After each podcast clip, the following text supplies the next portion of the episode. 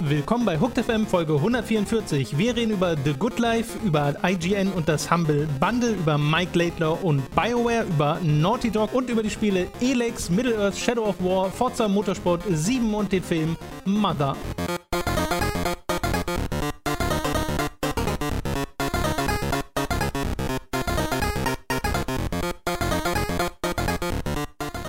Begrüßen euch zu einer weiteren Folge Hooked FM. Ich bin Tom, bei mir sitzt der Robin. Ich bin Robin. Das, das war Tom, der gerade geredet hat. Genau, jetzt könnt ihr uns identifizieren, falls ihr Richtig. gerade zum ersten Mal äh, zuhört. Wir reden gleich über ein paar Spiele-News und die Spiele, die wir in dieser Woche gespielt haben. Unter anderem mit einem Spiel, das gerade jetzt, bei dem gerade jetzt das Embargo gefallen ist. Wir sind Genau. also top aktuell. Deswegen kommt der Podcast heute ein bisschen später. Äh, falls, wisst falls ihr ja ihr das, genau, falls ihr mal so minütlich F5 auf eurem Genau. Handy, äh, dann. Ich glaube, die meisten Leute gucken uns wirklich am Handy. ne, also ich glaube, sie hören. uns dann eher, Hören aber es gibt halt keine F5-Taste. Richtig. Äh, ich habe das jetzt viele Wochen in mir halten müssen und es war nicht einfach, lieber Tom. Äh, da bin ich sehr gespannt drauf. Aber zu, zunächst reden wir über ein paar News, unter anderem über Na. Swery und sein Spiel The Good Life. ah, das ja nicht ganz so erfolgreich war. Es ging ja auf der Crowdfunding-Plattform Fig an den Start mhm. und hat da leider nur 37 Prozent seines Ziels erreicht in der Zeit, in der es online war. Äh, Und das Ziel war ja recht hoch angesteckt mit 1,5 Millionen US-Dollar. Mhm. Es gab einen Trailer, wo man das Spiel schon so ein bisschen in Aktion gesehen hat. Der war sehr komisch. Mhm. Äh, und äh, eine Beschreibung von dem Spiel, was es sein soll, ne? Und du hast so eine, äh, es ging um ein Dorf, in dem ist alles schön und toll und, und hübsch. Und dann kommt so eine, äh, was war sie, Journalistin Äh, ich glaube, es war eine Fotografin, ja. oder Fotografin, Mhm. genau, äh, dahin. Und äh, da ihr ganz viele Komfortsachen fehlen aus der großen Stadt, findet sie das alles total scheiße. Mhm. Und am Abend werden noch alle zu Katzen, Oder Hunden. Ja, die So. sie dann sich äh, dazu entschlossen haben, wir haben auch Hunde. Das fand ich sehr weird. Ja, das ist auch sehr weird. Das Ding ist, äh, das ist jetzt fehlgeschlagen so. Ja. Aber äh, Swery will noch nicht aufgeben.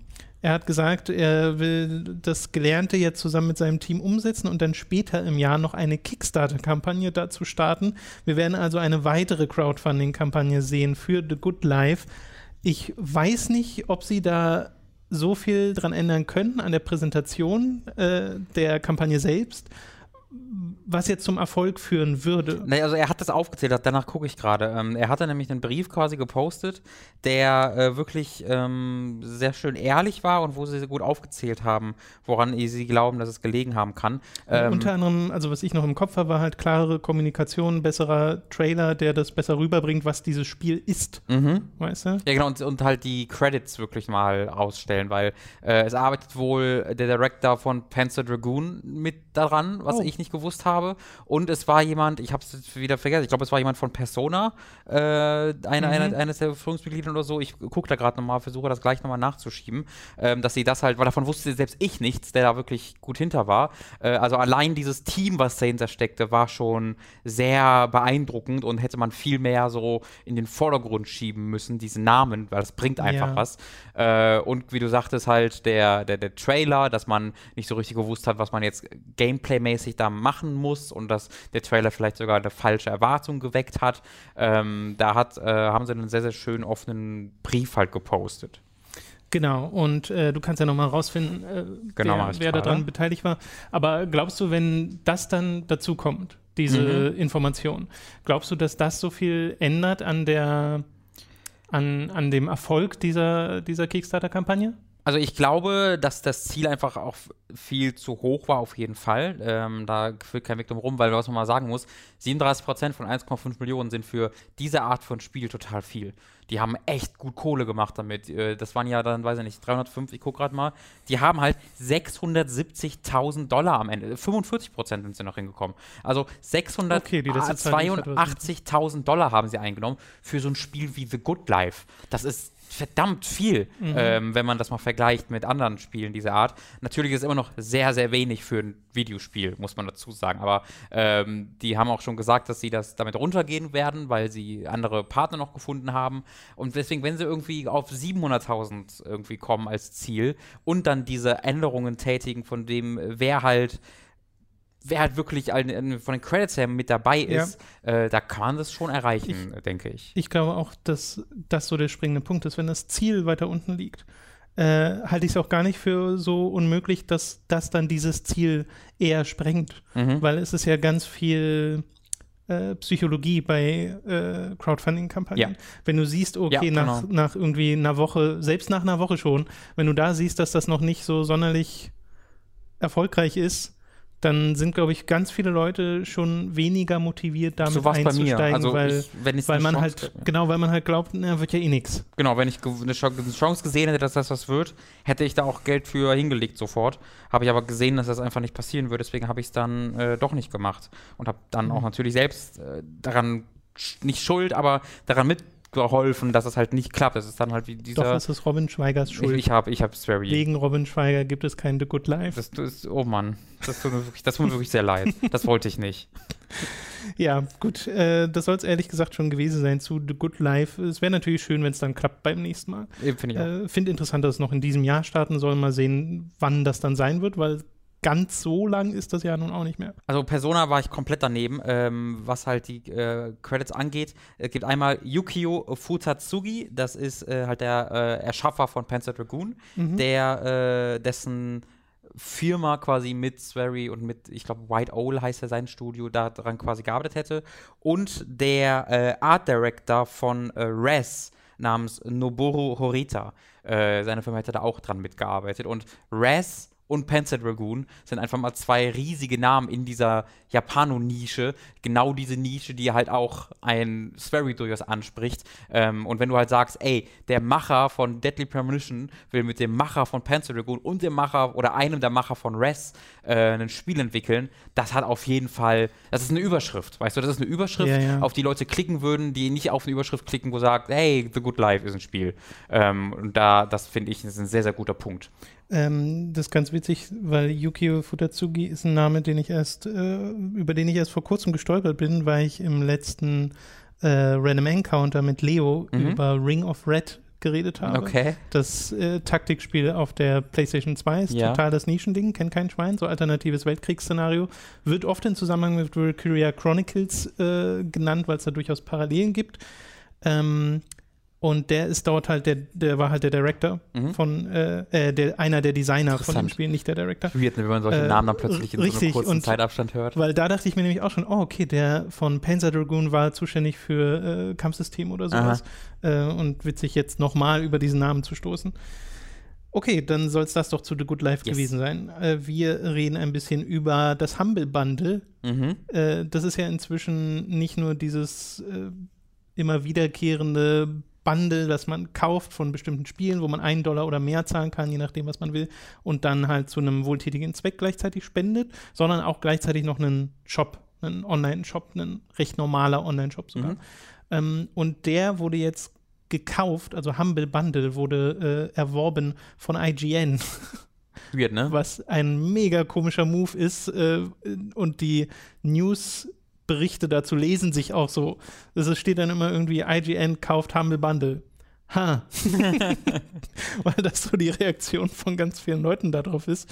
Und ähm, es gibt da gar nicht so wahnsinnig viele Informationen zu. Nur der, äh, wie ist er, Jeffrey Rosen von Humble Bundle meinte halt, ja, IGN sind genau die richtigen dafür und so, äh, und so weiter und so fort. Haben sie oft schon äh, gedacht, so, boah, würde uns mal, also wenn es eine Firma gäbe, dann IGN, dann ne? wirklich IGN. Äh, und natürlich gibt es dann so ein bisschen Bedenken, ob eines potenziellen Interessenskonflikts, mhm. wenn eine Firma, die über Spiele redaktionell berichtet, sie gleichzeitig verkauft. Yep.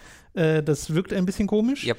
Äh, da gibt es bisher eine sehr naja, es gibt eine Aussage dazu von Mitch Galbraith, äh, das ist der Executive Vice President von IGN. Ich lese sie einfach mal im O-Ton vor. Editorial integrity is something we take very seriously at IGN, and I'm confident that we will strike the right balance when it comes to our coverage of Humble Bundle and the games they sell. Our readers and customers have always come first, and that won't change. Das und ist nicht die, aller, die, die stärkste aller Aussagen. Das ist auch keine sonderlich detaillierte Aussage, sondern einfach mal nur erstmal ja. Ich glaube, es geht ja auch weniger um die Naja, das ist natürlich auch. Also die News über Humble Bundle sind so eine Sache. Ähm, das ist natürlich offensichtlich dann, dass da einfach dann keine journalistische Distanz bestehen kann, ist ja logisch. Ähm, aber dann mu das muss man halt markieren, dann ist es halt Werbung oder was Genau. weiß ich. Ähm, das Problem geht ja aber dann noch weiter, weil ja allgemein einfach die Spiele, die sie testen, sie die auch verkaufen. Humble Bundle ist ja mittlerweile auch ein, hat ja auch einen Shop einfach, Ein wenn ganz ich das richtig Shop, weiß, ja. genau, wo du die Spiele einfach kaufen kannst. Und es ist ja, also es gibt schon Leute, das machen wir ja auch mit unseren Affiliate-Links, die halt kritisieren, dass man über Affiliate-Links von Berichterstattern Spiele kaufen kann, weil somit haben wir ja quasi auch Teil daran, wenn jemand, wenn wir jetzt ein Spiel empfehlen und sich jemand dann auf unseren Tipp hin dieses Spiel über unseren Link kauft, machen wir damit quasi Geld. Genau. Womit man argumentieren könnte, dass wir das Spiel empfehlen, da, um damit Geld zu machen.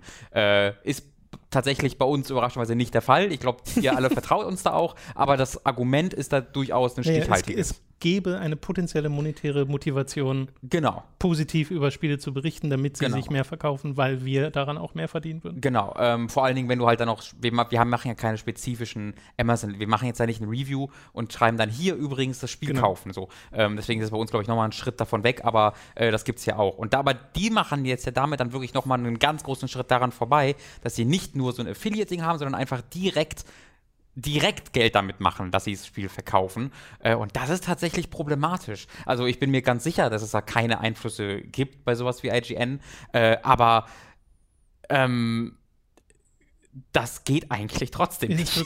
also, Also ich weiß, ich kann da gar nicht groß drum rumreden. Ich kann einfach nicht verstehen, wie eine Redaktion das handhaben soll. genau, ich glaube, IGN sieht sich da halt ein bisschen anders, könnte ich mir vorstellen, dass sie sich eben nicht nur als ein redaktionelles Magazin sehen, sondern auch als ganz viel anderes Mhm. äh, und da auf die Art und Weise wachsen, sodass es halt IGN das Magazin gibt, aber auch IGN die Firma, der Humble Bundle gehört.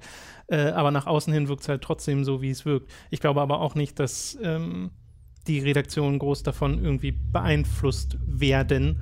Ich würde es zumindest hoffen. Ich kann es mir aber sehr schwer vorstellen, dass da irgendwie in der Richtung was passiert.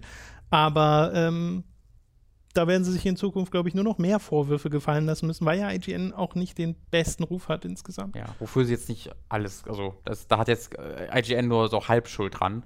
Ähm, einfach wenn du, ich glaube, wenn du 25 Jahre lang oder wie lange es hier gibt, über Videospiele berichtest, dann kannst du einfach alles finden, was du finden willst. Äh, Ja, ich ja, glaube, ja. das ist halt sehr, sehr Vor gern allem dieses auf der Ziel. Größe, weil es gibt Genau. ja nicht nur IGN so und das fertig, sondern es gibt IGN UK, IGN US und dann noch Genau. diverse Untervarianten davon. Die haben es- Gotthand mal drei von zehn gegeben. Lolololol. Du findest ganz viele Beispiele, wo du sagen kannst, hey, lol, was soll denn das? Genau, damit macht man sich halt sehr einfach. Ich überlege halt gerade, wie ich es finden würde, wenn jetzt äh, Valve sagen würde, Steam ist jetzt eine Redaktion und wir testen jetzt Spiele. Weißt du? Da würde ich halt auch so sagen, was? Nee, warte mal, ihr verkauft die Spiele doch. Und das ist ja eigentlich dann so eine ähnliche Situation. Wenn es andersrum passiert. Ja, Genau, ja. genau. Und da würde ich halt auch, da würde ich halt noch mehr sagen, so, bitte? Ähm, das, also ich glaube halt einfach, das ist aus einer, aus einer ethischen Sicht sehr, sehr schwer zu erklären. Aus einer geschäftlichen Sicht natürlich, Hm. aber äh, weiß ich nicht. Ja, ich glaube, das ist unser beide Einstellung Ja. bei, bei dieser News. Und wie gesagt, auch die der gesamten Industrie, weil das ist die Reaktion darauf. Mhm. Dieses, hä, was soll das? Okay, eine weitere Neuigkeit zu BioWare, denn dort ist mal wieder ein, eine große Person, äh, hat das Studio verlassen, Okay. nämlich der Mike Laidlaw. Der Creative Director der Dragon Age Serie hat BioWare verlassen nach äh, 14 Jahren Krass. und ohne wirklichen Grund anzugeben. Also man weiß jetzt nicht so richtig, warum er jetzt da gegangen ist, halt dieses typische, ne, neue Erfahrungen Mhm. machen und sowas. Aber man weiß noch nicht, wohin er jetzt geht oder was er jetzt in Zukunft macht. Ähm, Ich glaube, der trifft sich jetzt demnächst mit Mark Laidlaw, um das mal auszuprügeln, wer diesen Namen künftig äh, Genau. tragen, wer, wer sich künftig Mark Mike nennen darf, einfach, damit das nicht ich so habe es mir hier verwirrend ist für extra aufgeschrieben, damit ich das nicht durcheinander bringe wieder, weil das passiert ja immer. Yep. Ähm, äh, Mike Laidlaw war nicht nur Creative Director der Dragon Age Serie, sondern auch unter anderem Lead Story Designer von Jade Empire damals. Also das, das setzt mal in Perspektive, wie lange er schon dabei ist. Ja. Ne? Ähm, ich finde das sehr, sehr, sehr bedenklich, was da bei BioWare passiert mit diesen großen Namen, weil ja vor einer ganzen Weile schon der David Gader, der Lead Writer der Dragon Age Serie, das Studio verlassen hat und soweit ich weiß, gerade bei Beamdog ist Mhm. ähm, die, die die Enhanced Edition zu Baldur's Gate und Co. gemacht haben und die ja auch an einem eigenen Spiel arbeiten, was man, glaube ich, also, ja, was man immer noch nicht weiß, was es ist. Mhm. Und ich könnte mir vorstellen, dass ein Mike Laidlaw auch in so eine Richtung geht, aber finde das, wie gesagt, sehr besorgniserregend für die Zukunft von BioWare selbst sowieso, aber da kann man sich so ohnehin sehr viele Sorgen machen nach den letzten Jahren. Aber für die Zukunft von Dragon Age, weil das war eine Reihe, bei der ich immer noch dabei war. Ja, das, da bin ich halt weniger leidenschaftlich im Punkt Dragon Age. Ähm, der Drew Karpchen arbeitet doch wie, wieder bei denen, oder? War Genau, aber an, an die Old Republic. Das Spiel existiert immer noch, ja? Das existiert immer noch und da arbeitet er mit Da gibt es immer noch Leute, die dafür schreiben, echt, Sätze und so, ja. Äh, also ich kann mir halt gut vorstellen, dass das, dass das halt sein Ende finden wird in den nächsten Jahren. Ähm, und ich hoffe sehr, dass Drew Karpyshyn noch mal was Richtiges machen kann. Ähm, weil der ist wirklich, also ich finde immer, er war der talentierteste Schreiber bei, bei BioWare. Ähm, das Dragon Age hat mich da halt nie so ganz packen können. Mhm. Ähm, und bei Mass Effect 1 oder 2 bin ich halt so komplett dabei gewesen. Ähm, Also ich würde auch sagen, vom, also dass das meine Favoriten sind. Mhm. Aber Dragon Age Origins ist zumindest, zumindest sehr nah da dran. Und das, ähm, das Writing in Teil 2 und Inquisition an und für sich Mhm. ist gar nicht schlecht oder so, aber trotzdem sind die Richtungen, die die Stories gegangen sind, ein bisschen komisch. Ähm, nun ist aber der Leadwriter da ja ohnehin auch weg, deswegen ist das nächste Dragon Age, was kommt, das wird ja schon kommen. wieder was, genau, das wird ja kommen, das weiß man ja, äh, schon wieder was ganz anderes. Und das ist so ein bisschen schade, weil die Serie sowieso schon so eine komische Entwicklungsgeschichte hat. Mhm. Ne? Ist ja keine klare Linie, die sich da durchzieht Nee. zwischen Dragon Age zu Dragon Age 2 zu Inquisition. Ähm, keine Ahnung, was dieses nächste Spiel sein wird. Absolut keine Ahnung. Ich bin mir relativ sicher, dass es nicht Dragon Age 4 heißt. ne? Obwohl, nee, Inquisition hieß ja auch schon nicht mehr Genau, 3, ne? Okay, genau. dann, dann bin ich mir sogar sehr sicher. Dragon Age Inquisition 2. Vielleicht wird es ja Dragon Age 3.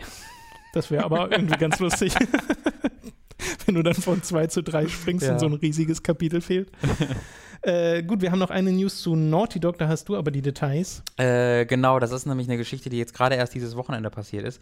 Ähm, wer ein bisschen in der Medienlandschaft unterwegs ist, der wird mitbekommen haben, dass gerade äh, Hollywood ganz ordentlich durchgewürfelt wird, Ist weil, weil schwer, das nicht mitzukommen, äh, selbst das- wenn man nicht in der Medienlandschaft unterwegs Das stimmt ist. allerdings, äh, weil halt ähm, an, an vielen Ecken, aber so dass das, das größte Beispiel dafür ist halt Harvey Weinstein äh, offengelegt wird, ähm, wie dort äh, Frauen, aber auch Männer ähm, naja, sexuelle Gefälligkeiten äh, leisten sollten ähm, oder darum ge äh, gebeten werden, das zu tun, um dafür Jobs zu bekommen und was weiß ich. Äh, und im Fall von Harvey Weinstein äh, gibt es da halt, geht's halt noch weiter, geht es wirklich bis hin zu Vergewaltigungsvorwürfen. Ähm, wurde deswegen jetzt ja auch aus allem rausgeschmissen, wo er beteiligt dran war.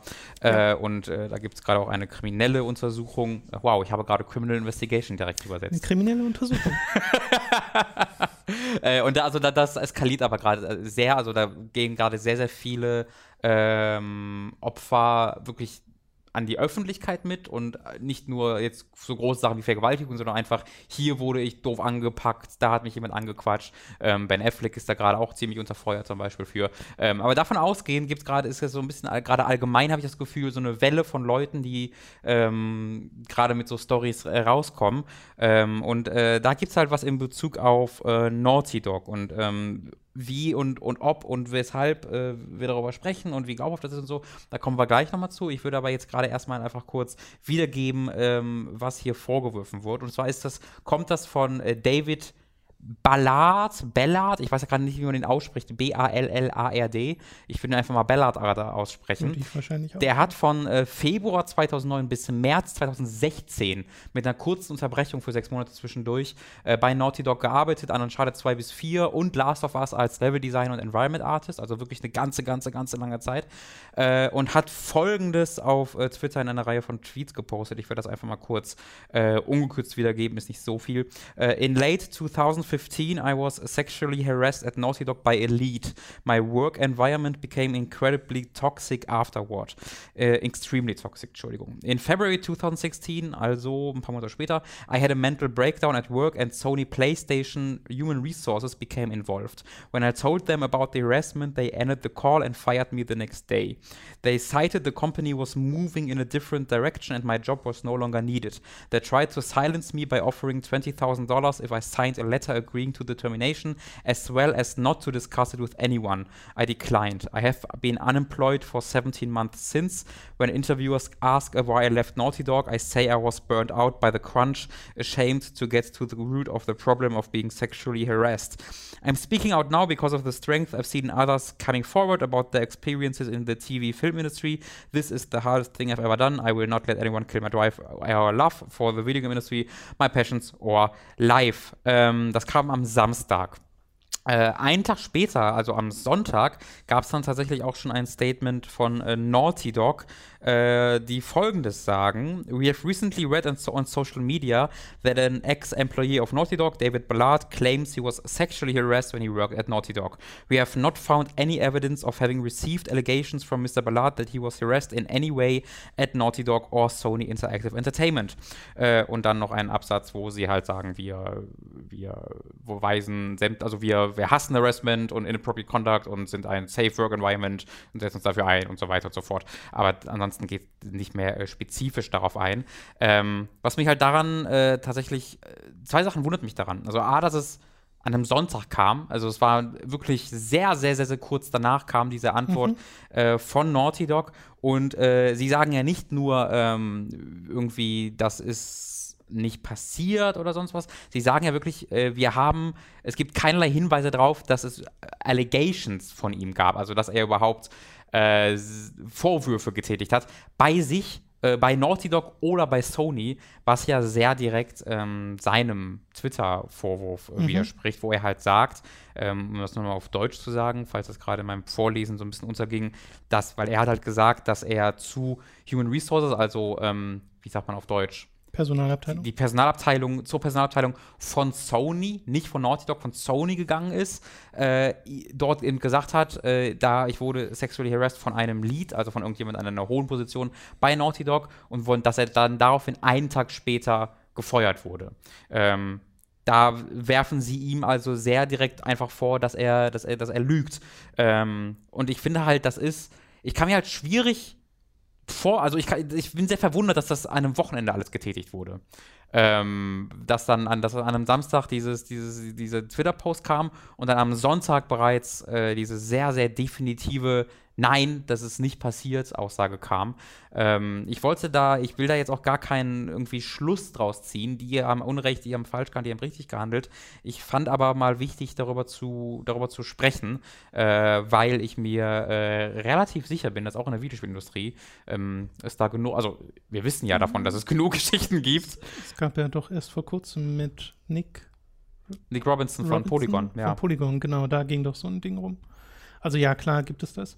Aber äh, wie du schon sagst, ist halt schwierig, da jetzt schon Schlüsse draus zu ziehen, weil es ja eigentlich noch eine laufende Story ist, die sehr, nur sehr abgeschlossen wirkt durch Naughty Dogs schnelles Statement. Genau, das macht mir halt ein bisschen Und Bauchschmerzen. Ich glaube halt, also es wird halt das, das Ziel dessen sein, dass man diesen Konflikt direkt im Keim erstickt. Und ich habe keine Ahnung, was da hinter den Kulissen passiert, was Klar. genau sie jetzt gemacht haben, weshalb sie zu dem Schluss gekommen sind, dass sie keinerlei Hinweise darauf gefunden haben. Äh, ob das wirklich so ist, ob das nicht so ist, weiß ich nicht. Finde ich ganz schwierig, da jetzt schon irgendwie eine, eine, eine, äh, ein definitives Statement zu treffen. Ja. Ähm, das kann, glaube ich, keiner an der Stelle. Und dafür gibt es ja dann auch rechtliche Systeme, falls äh, der David Ballard das weiterverfolgen möchte.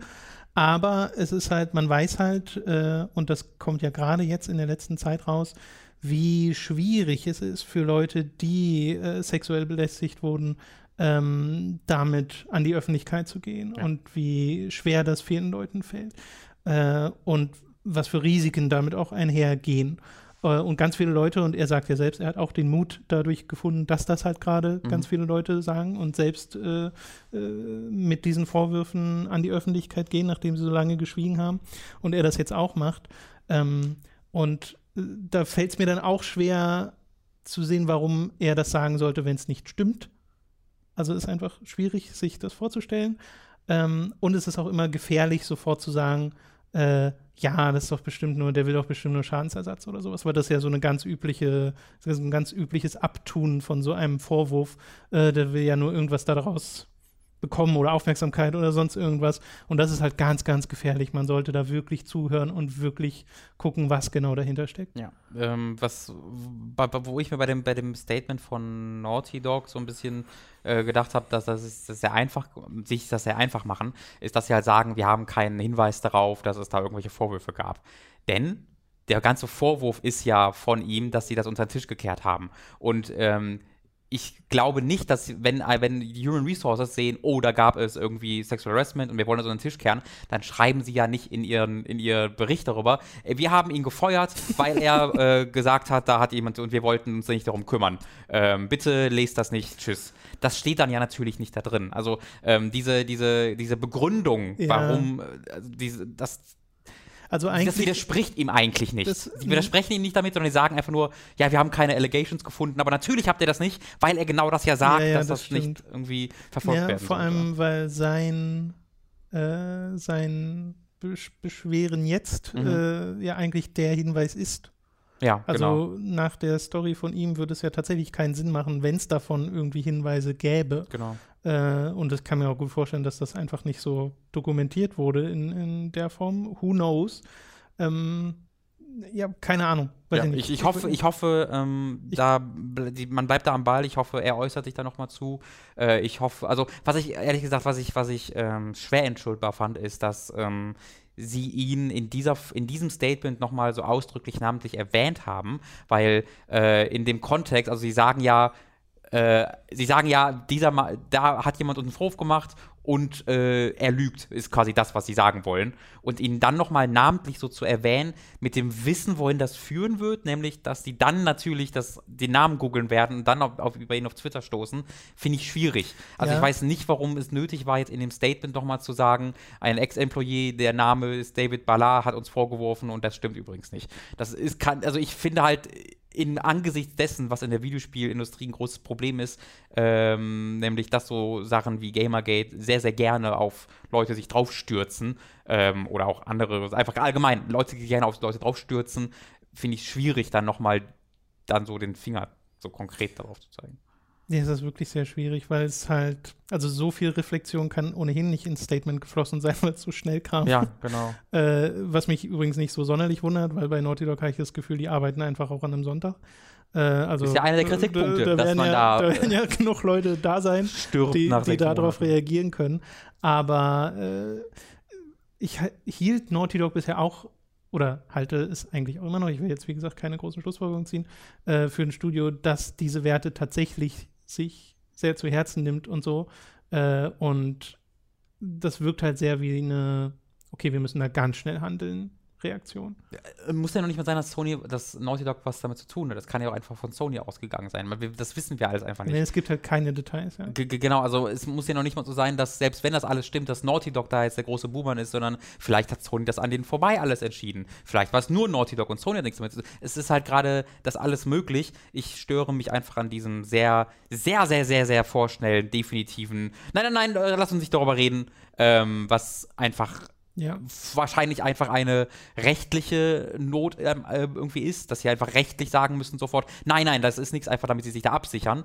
Ähm, aber ges äh, gesellschaftlich und für den Diskurs finde ich das extrem schädlich, weil sie Tür und Angel halt öffnen, dass dieser Mann ähm, ja, bis aufs Weitere da äh, ziemlich fertig gemacht werden könnte. Mhm, ähm, hm. dafür, erneut, ja, einfach nur dafür, dass er diesen Vorwurf halt offen ausspricht. Ich glaube, darauf können wir uns einigen, dass das unabhängig davon, was nun die, äh, die, die Situation am Ende sein wird, dass man das hätte besser regeln sollen. Genau, ja. Äh, ich möchte euch auch übrigens äh, bitten, und das, damit können wir es, glaube ich, zum Abschluss bringen, äh, oder? Ja. Nur darum bitten, ähm, lasst uns in den Kommentaren bitte keine Grundsatzdiskussion darüber starten, ob wir darüber reden dürfen. äh, das wollte ich nur mal ganz kurz anbringen. Das, das gab es halt letzte Mal ja, einige ja, Kommentare ja. dazu, als wir über Jontrons äh, Inklusion bei Ahead in Time äh, geredet haben. Ähm, wir sind zwei Leute, die sich für diese Themen auch interessieren, die sich für Videospielkultur im Allgemeinen interessieren. Äh, wir sind nicht einfach nur eine, eine, eine Spieleredaktion, die einfach nur Spielmechaniken ohne Kontext im Groß, Großen und Ganzen irgendwie analysiert, sondern uns interessieren solche Themen auch und deswegen reden wir und werden wir auch künftig darüber reden. Ähm, ich störe mich nur daran, wenn, wenn, uns, wenn wir quasi gebeten werden, das einfach zu lassen, da grundsätzlich drüber zu reden. Ja. Ähm, das wird nicht also, passieren. Also ich kann, wir haben ja immer extra Timecodes in, den, in, in jeder Beschreibung. Ihr könnt das ja einfach überspringen, sehr, sehr gerne. Ähm, nur bitte verlangt nicht von uns, dass wir das einfach beiseite kehren.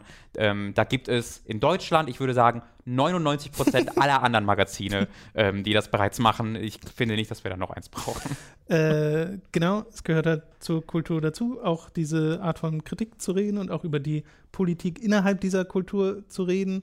Äh, deswegen finde ich das auch immer sehr ermüdend, wenn dann so einfach dieses Statement kommt, äh, redet doch nicht darüber, habt ihr keine Ahnung.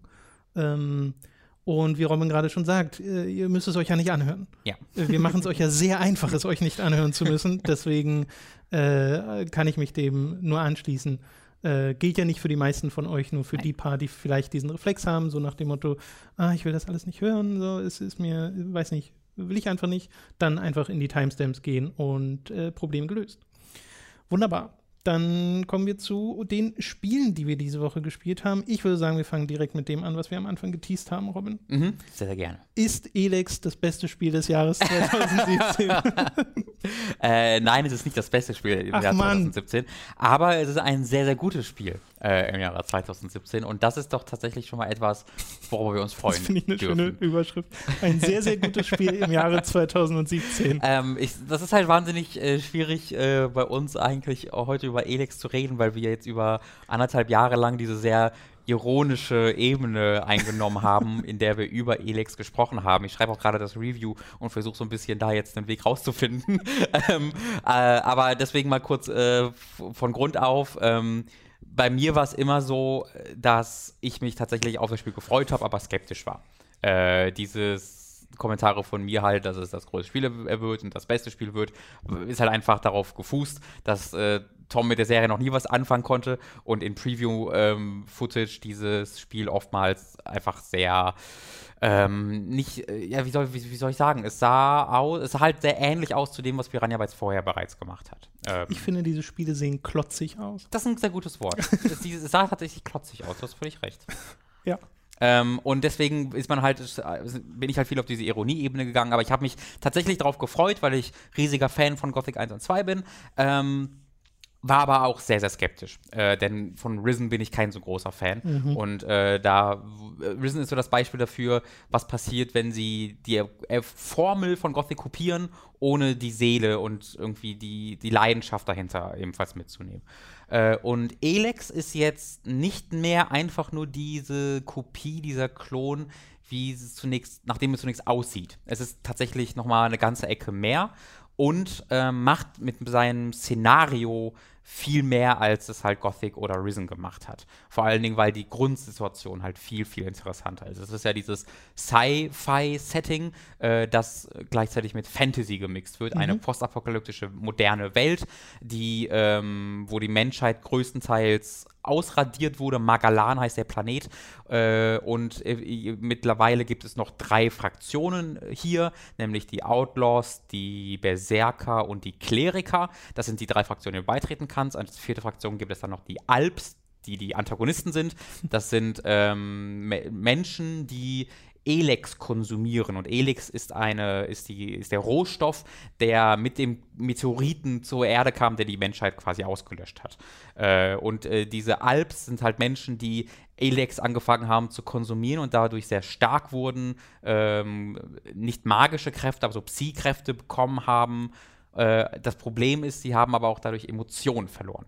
Du wolltest gerade was sagen? Äh, ja, weil es mich gerade so ein bisschen an Dune erinnert und das Spice. Das kann habe ich keine Ahnung, äh, habe ich nie gesehen. Aber klingt schon noch ein bisschen anders. Äh, aber ist halt auch so dieser Stoff, der so Leute verändert und so.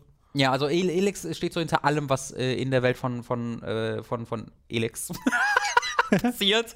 ähm, diese Alp sind halt die Antagonisten, doch ziemlich deutliche Antagonisten einfach, die halt äh, alles in, alles in der Welt quasi zu Elex, zu noch mehr Elex umwandeln wollen. Sie haben in dieser, in dieser offenen Welt, der riesigen offenen Welt, überall Converter stehen. Das sind riesige Maschinen, in äh, das halt Elex abbaut, aber sie werfen auch Menschen rein und wandeln dann die Menschen in Elex um. of course. Äh, und, äh, All your Elex are belong to us. Ganz genau, also die sind einfach die Bösen Ja, so, ja. und ne, sind ja auch emotionslos, deswegen, sie sie haben alle eine Glatze, sind komplett weiß, also noch bleicher als ich äh, und sind halt die Bösen. Äh, von diesen Alps gibt es aber dann auch noch die Separatisten, die sich davon losgesagt haben und grundsätzlich Elex gut finden und auch die Emotionslosigkeit jetzt nicht komplett schlecht finden, aber diese Art und Weise, wie die Alps agieren, nicht so gut finden. Und innerhalb der Fraktionen der Outlaws, der Berserker und der Kleriker gibt es dann auch wiederum viele kleine Unterarten. Was äh, Piranha hier gemacht hat, ist, eine Welt zu bauen, die viel grauer und interessanter ist als die von Gothic zum Beispiel, wo es einfach Berserker, Magier, Banditen, da hat man sich die drei äh, größten Genre-Stereotypen genommen und die dann halt einfach in Lager aufgeteilt. Hier sind es tatsächlich Menschen, die aufgrund ihrer philosophischen Grundeinstellungen sich voneinander unterscheiden. Die Berserker, finde ich super interessant, sind ähm, so ein bisschen so die Gothic Stand-Ins, weil die halt so die Fantasy-Gruppierung ist, die äh, komplett keine Technik benutzen wollen, weil sie halt sagen, äh, ja, die Technik äh, hat die Menschen damals auch nicht gerettet und ähm, die Alps wiederum nutzen die komplett. Das kann uns nur dahin führen, dass wir irgendwie auch scheiße werden. Wir benutzen keinerlei Technik, dafür wandeln wir Elex in Mana um und das sind die einzigen, die magisch halt. Ich äh, wollte damit- gerade sagen, fragen, wie haben die denn dann überhaupt eine Chance gegen die anderen? Genau, die Aber- haben halt Magie. Magie, äh, ja. Sie haben als einzige dieser Völker äh, verfügen sie über Magie und sie sind halt sehr naturverbunden, was sehr cool ist, weil das auch, das sind so, sind so ein bisschen Wikinger-mäßig, äh, so sehr hart drauf. Das steht so ein bisschen im Konflikt damit, dass sie aber sich so ganze Zeit um die Natur um sich herum kümmern, weil normalerweise sind das in diesem Fantasy-Spiel meist dann irgendwelche Elfen oder weißt du, irgendwelche sehr femininen Gestalten, die dann gleichzeitig Mhm. die, sich um die Natur kümmern müssen. Hier ist das ganz anders. Hier sind halt diese übelsten Badasses, sind halt so die Leute, die ähm, sich um sogenannte Weltenherzen kümmern, was, was gigantische Bäume sind, die sie überall in der Welt pflanzen wollen, um die Natur quasi wieder zurückzubringen, weil auch Elex gleichzeitig so ein bisschen die Natur zerstört hat und das alles zu so einem Wüstengebiet gemacht hat, so ein bisschen. Also das finde ich ist schon eine sehr, sehr interessante Fraktion, die mit äh, Stereotypen spielt und sie ein bisschen umändert. Und innerhalb dieser Fraktion gibt es dann wieder verschiedene Führungspersonen. Manche Führungspersonen sind total militant in ihrer Verteidigung dieses Gesetzes. Wer irgendwie mit, mit Technik gesehen wird, der wird direkt umgebracht oder rausgeschmissen.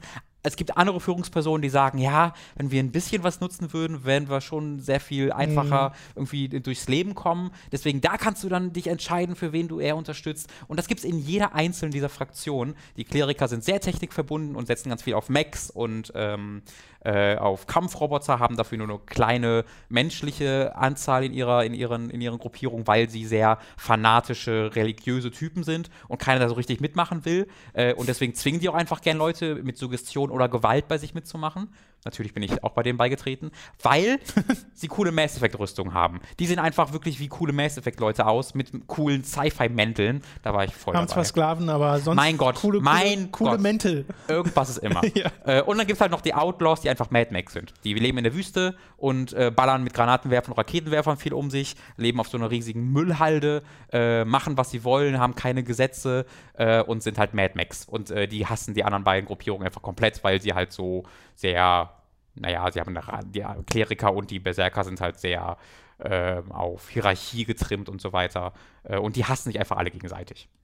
Und so hast du halt drei Fraktionen, die nicht nur spielmechanisch, sondern auch von ihrer grundsätzlichen Philosophie sehr, sehr unterschiedlich agieren. Und das mochte ich sehr. Ich hatte nicht mehr das Gefühl, dass ich mich einfach nur entscheide, ich will eher Fernkampf, ich will eher Nahkampf machen, sondern ich habe eher das Gefühl, okay, welche Fraktion finde ich irgendwie am interessantesten? Äh, wie, wo will ich am ehesten sehen, was dahinter steckt?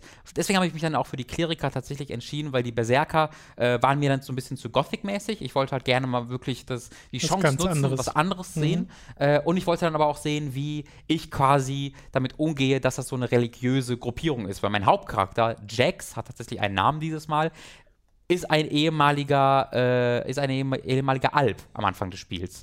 Der ist halt ein Commander, eine der Führungspersonen der Alps und wird betrogen äh, und äh, wird dann ein paar Wochen ohnmächtig deswegen verliert deswegen sein, seine, seine Elex-Abhängigkeit und gewinnt dadurch Emotionen das erste Mal wieder. Ach, das geht, okay. Äh, genau, wenn du halt damit einhergehen halt aber auch Entzugserscheinungen. Ähm, deswegen ist das nicht ganz so einfach. Äh, und deswegen äh, wirst, findest du, muss ich dann für eine Fraktion entscheiden, um dann quasi äh, neue Kraft zu gewinnen, um dich dann an den Alps zu rächen, beziehungsweise herauszufinden, wer dafür verantwortlich ist. Ist eine viel interessantere Ausgangslage und äh, viel interessanteres Szenario als Gothic oder Risen je hatte. Äh, ist immer noch nicht besonders gut geschrieben. Ist teilweise sogar richtig schlecht geschrieben. Ähm, das ist so für mich das größte Problem an, an Elix tatsächlich, dass die Dialoge im, wenn man das mal wirklich auf die einzelnen Gespräche runterbricht, echt schlecht sind, größtenteils. Nicht immer. Also, äh, das war eigentlich mal eine Stärke bei Gothic noch, die, weil die Dialoge dort waren nämlich sehr natürlich. Wenn du dort mit Menschen geredet hast, hattest du größtenteils das Gefühl, du hast einfach mit Menschen geredet. Die redeten so, wie wir auch reden würden. Das ist hier nicht mehr der Fall. Ich weiß nicht, ob da ein anderer Autor für verantwortlich war, aber ich habe das Gefühl, dass die einfach, die, jeder Charakter sagt das, was auf, was auf, seinem Charakterbogen steht. Das heißt, wenn du auf einen Charakter triffst, der halt gutherzig ist und sich viel irgendwie für die Natur einsetzen will, dann sagt er, hallo, mein Name ist Harald und ich bin gutherzig und setze mich für, für die Natur ein. Also so ungefähr auf dem Level sind viele der Dialoge, dass du halt nicht die Leute kennenlernst, indem du einfach mit ihnen sprichst und das so ein bisschen einfach sich natürlich ergibt, sondern sie sagen es dir immer. Und das heißt nicht, dass es immer stimmt, was sie sagen. Ganz, ganz viele dieser Quests und Charaktere beruhen äh, beruhen darauf, dass sie dich verarschen und dich betrügen. Mhm. Aber auch dann ist es eben auf eine sehr direkte Art und Weise. Dann sagen sie, ha, ich habe dich betrogen, damit ich Folgendes erreichen kann. Also es ist halt, es, da, da fehlt einfach diese Ebene, wie wir Menschen echt agieren, dass wir einfach auch mal indirekter reden. Hier ist es immer alles sehr, sehr direkt. Also ich würde jemanden sehr verdächtigen, wenn er sagt, hallo, ich bin gutherzig und naturverbunden. äh, okay.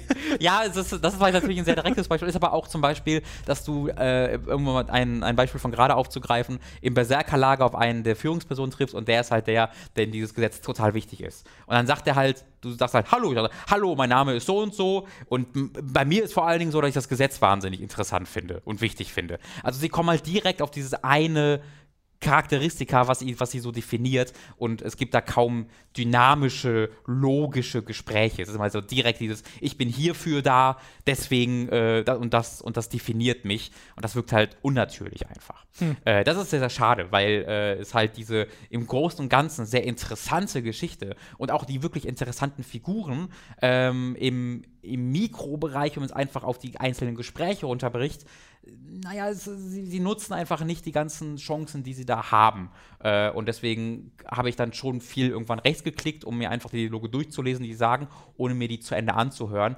Weil das Voice-Acting ist halt. Ich weiß nicht, ob das. Ich glaube nicht, dass das Voice Acting und die Synchronsprecher schuld sind, aber dadurch, dass diese Dinge, die sie sagen, oft so ähm, unnatürlich wirken, wirkt es auch total unnatürlich, wie diese Leute reden. Denn sie lesen alle ihre Sätze dann halt so vor. Denn wenn man es liest, spricht so keiner. Denn wirkt, so wirkt es dann all so, als ob es einfach nur jemand von einem Blatt abliest. So ungefähr reden sie halt alle. Also wie deutsche Synchronen. Äh, ich, ich schon. nein, nein, nein. Also gerade der Vergleich mit Gothic bietet sich halt so an, weil da kommst du halt zu mir und sagst so, hey, was geht? Ich finde dich scheiße. Oder äh, hey, was, was geht? Oh, ich habe gar keinen Bock, gerade mit irgendjemandem zu labern. Die haben halt eher so gesprochen und nicht, guten Tag, mein, mir, mir, an mir ist es nicht gerade mit dir zu sprechen. Dies ist, liegt nämlich nicht in meiner Natur. So reden die halt teilweise mhm. viel mehr. Und das ist ein bisschen, äh, ein bisschen schade. Äh, aber es hat mich nicht so sehr gestört, dass es mich davon abgehalten hat, die Figuren und ihre Vielschichtigkeit und die Geschichte als Ganzes zu genießen. Ähm, die ja. Geschichte, also die Geschichte kann natürlich nicht ihre kompletten Stärken aus, äh, ausspielen, weil es halt ein offen Open-World-RPG ist, wo du von Anfang an mhm. machen kannst, was du willst. Mhm. Äh, wenn ich jetzt die Geschichte mal einfach mal in, in, Notiz, ähm, äh, in Notizen runterbrechen würde, wäre das voll die gute Geschichte. Wirklich, das wäre eine wendungsreiche Geschichte mit vielen coolen Charakteren. Im Spiel ist sie einfach nicht spannend präsentiert. Die stehen okay. sich gegenüber und reden in nicht animierten und äh, relativ schlecht geschriebenen Dialogen darüber, was sie als nächstes tun wollen.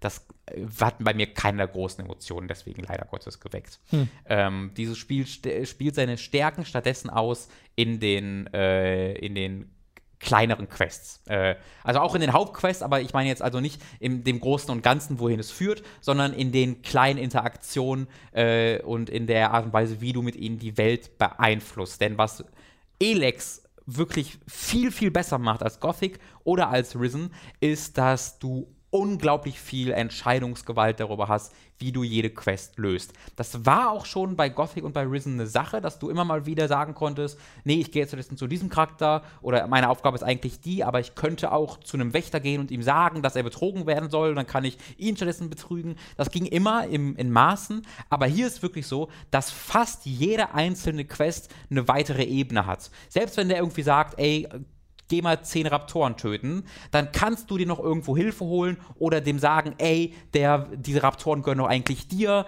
ähm, der will dein Fleisch irgendwie klauen und dann kannst du dort noch eine, eine Unterquest starten. Das hast du wirklich mit fast jeder Quest und das macht total Spaß. Äh, ich würde mal kurz ein Beispiel dafür nennen. Mhm. Äh, ich habe in den ersten zehn Spielstunden oder so, oder vielleicht sogar früher, irgendwann so eine Führungsperson ähm, der Outlaws verarscht. Äh, Matt Bob heißt der. Das ist übrigens auch so die Outlaws. Also, das muss ich kurz kurz erwähnen. Jede der Fraktionen hat so bestimmte Namen. Die Kleriker haben alle die deutschesten Namen, die es irgendwie geht. Die heißen alle Hans, Gustav, Falk, so. Ja.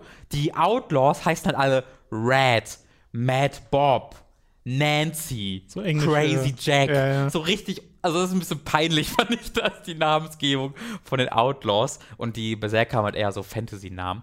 Äh, jedenfalls war ich bei den Outlaws bei Mad Bob und äh, der hat mir halt als Aufgabe gegeben, äh, mal nachzugucken, warum sein Nachschub an Waffen irgendwie so, so langsam ist. Und dann, da wiederum habe ich dann davon ausgehend den, irgendwie den Typen gefunden, der ihm den Nachschub bringen sollte. Und der wiederum wollte mir aber nicht so richtig sagen, warum der Nachschub zurückbleibt. Er hat nur so ein bisschen vor sich hingebrabbelt äh, und hat mich aber hat nur was von der Insel gesagt. Und da habe ich halt auf die Map geguckt, habe gesehen, dass in der Nähe eine Insel tatsächlich war. Äh, bin dann zu der Insel geschwommen und dort habe ich dann einen kleinen Außenposten der Kleriker gefunden, die über ihre Suggestionskraft, womit sie halt einfach Leute dazu zwingen können, ihren Willen zu tun, mhm. diese Waffenlieferanten dazu gebracht haben, stattdessen in, ihnen die Waffen zu bringen. Und weil ich ja mich auf die Seite der Kleriker äh, äh, stellen wollte, habe ich dann zu ähm, Mad Bob gesagt, äh, ey, ist alles okay, das hat sich mittlerweile geregelt. Äh, da gab es einfach ein paar Probleme mit Tieren oder so. Und habe dann mit den Klerikern ausgemacht, dass sie ein paar der Waffen durchgehen lassen, damit die einfach nicht verdächtigt werden ja. und die einfach den Großteil für sich ab, abgreifen.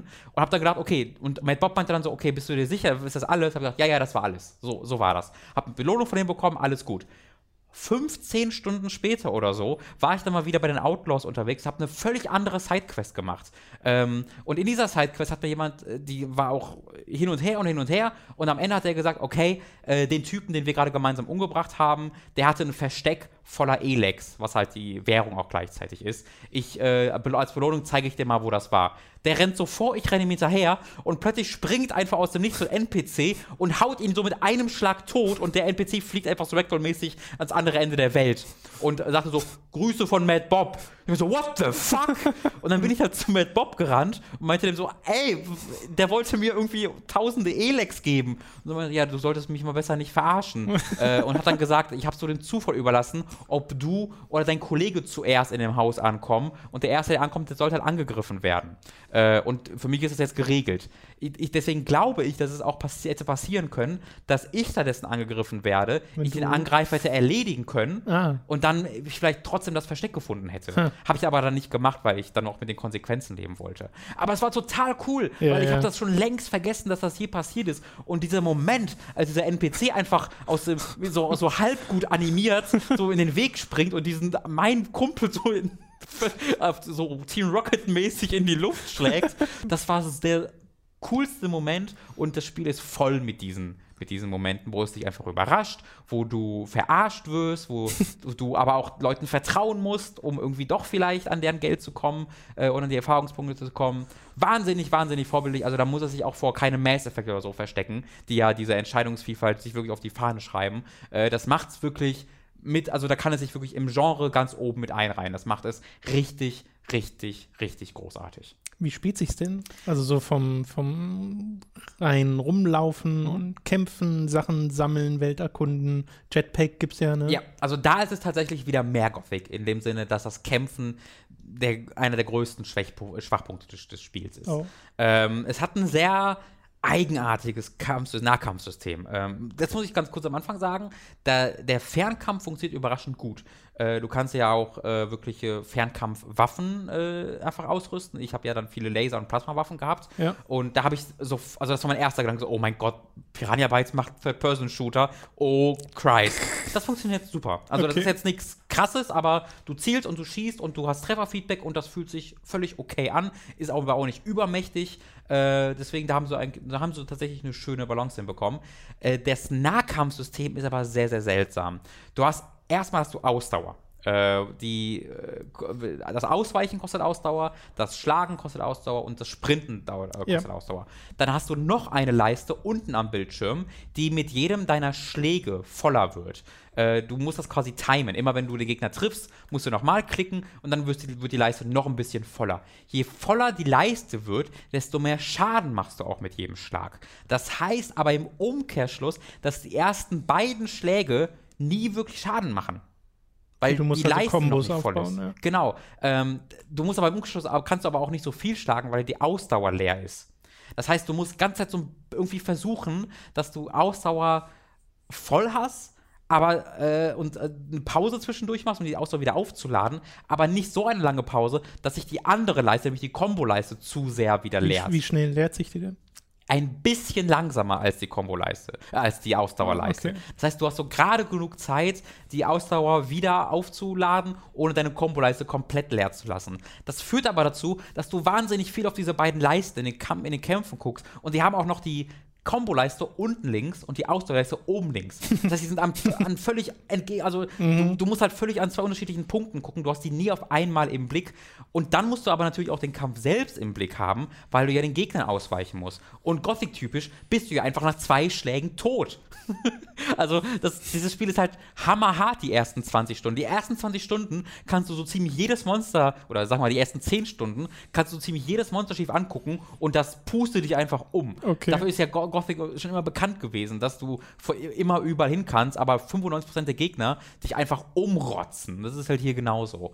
Äh, und deswegen ist es da ein bisschen schwierig, die Übersicht zu behalten. Und es führt halt dazu, dass das Kampfsystem sehr undynamisch wirkt. Denn, wenn du überlegst, meine Au mein Ausweichen kostet Ausdauer, meine Komboleiste leert sich, wenn ich zu lange nicht schlage.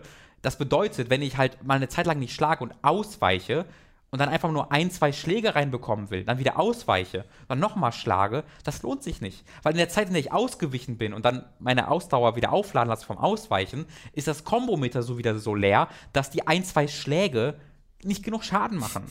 Das heißt, wenn du keine fünf Schläge-Kombo reinbekommst, Ja. dann kannst du es direkt sein lassen zu schlagen. Und deshalb hast du halt sehr undynamische Kämpfe, die nicht daraus bestehen, dass du irgendwie ausweichst, schlägst, ausweichst, schlägst, sondern eher, dass du wegrennst, bis du siehst, ah, jetzt habe ich eine Möglichkeit, deine fünf Schläge reinmachst und deinen Abschlussmove. Also du hast halt leichten Angriff, schweren Angriff und wenn deine Komboleiste einen gewissen Punkt überschreitet, so einen Abschlussschlag, der besonders viel Schaden macht.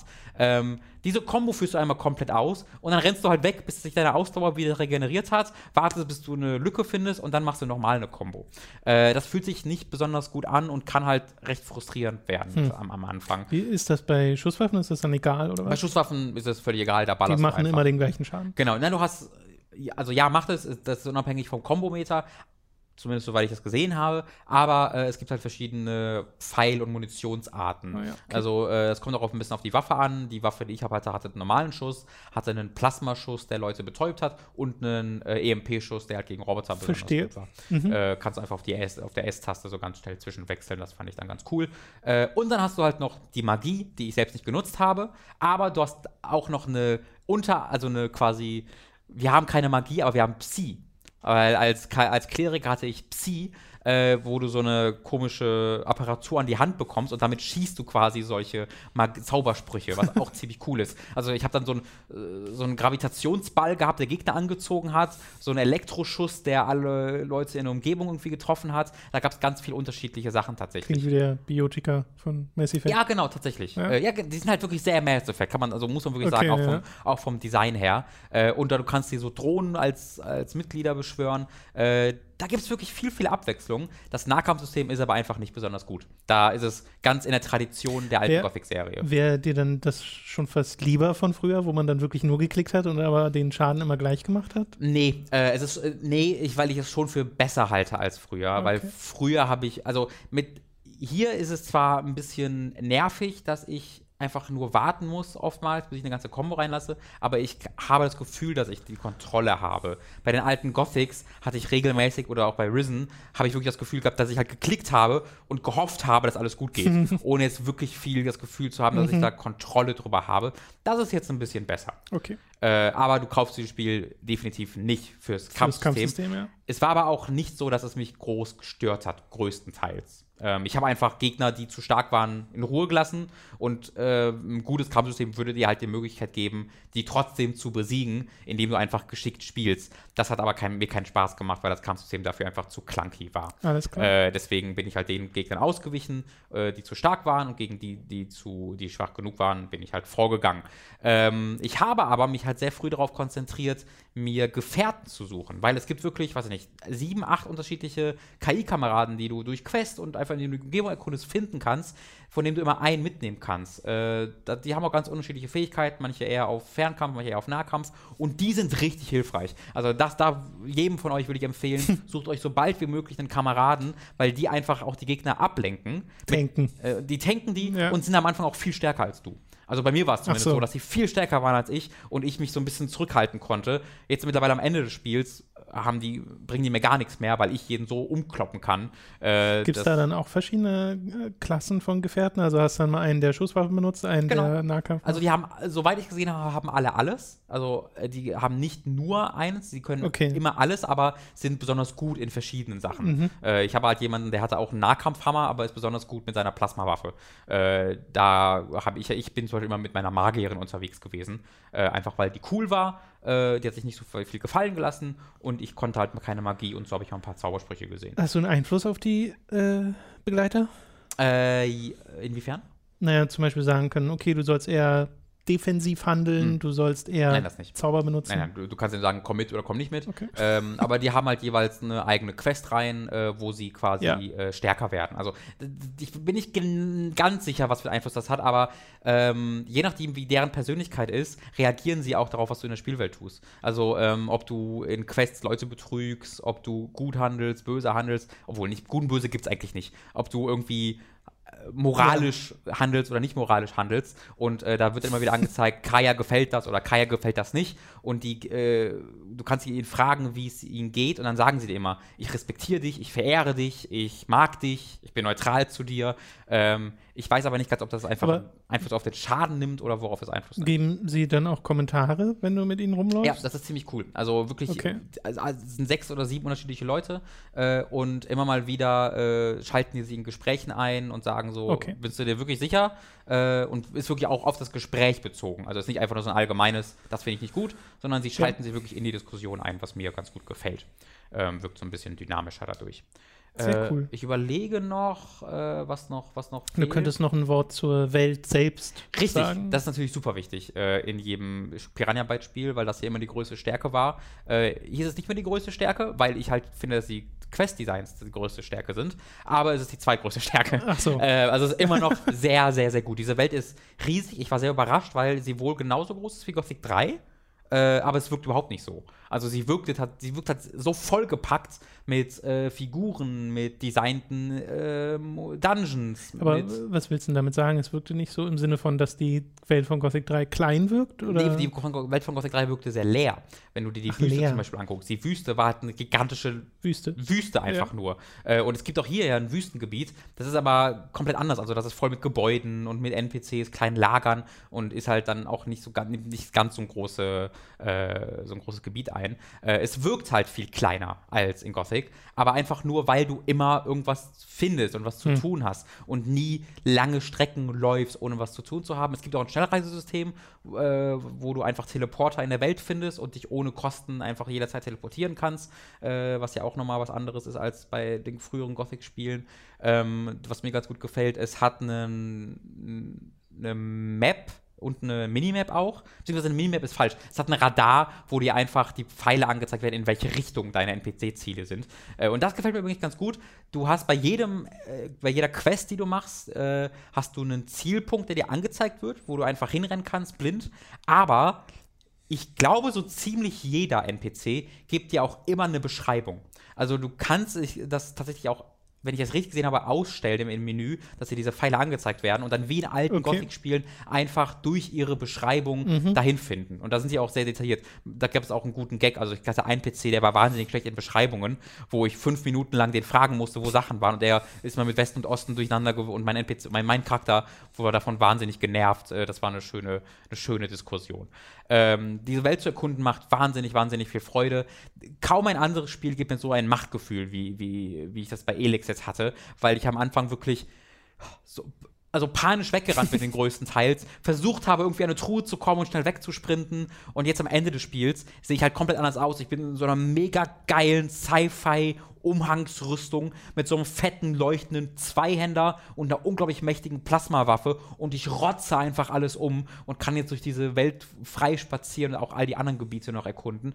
Das hat wahnsinnig viel Spaß gemacht. Die Welt ist auch sehr abwechslungsreich. Ne? Du hast eine Eiswüste, eine normale Wüste, du hast so ein Lavagebiet, äh, wo der Meteor eingeschlagen ist. Du hast sehr modern anmutende äh, Stadtruinen, du hast das Waldgebiet. Also das haben sie sehr, sehr schön hinbekommen. Ich bin sehr zufrieden mit Elex. Äh, es gibt immer noch die Probleme, es sieht grafisch nicht beeindruckend aus, es nutzt immer noch die gleiche Engine wie Gothic 3 und das siehst du einfach sehr heutzutage.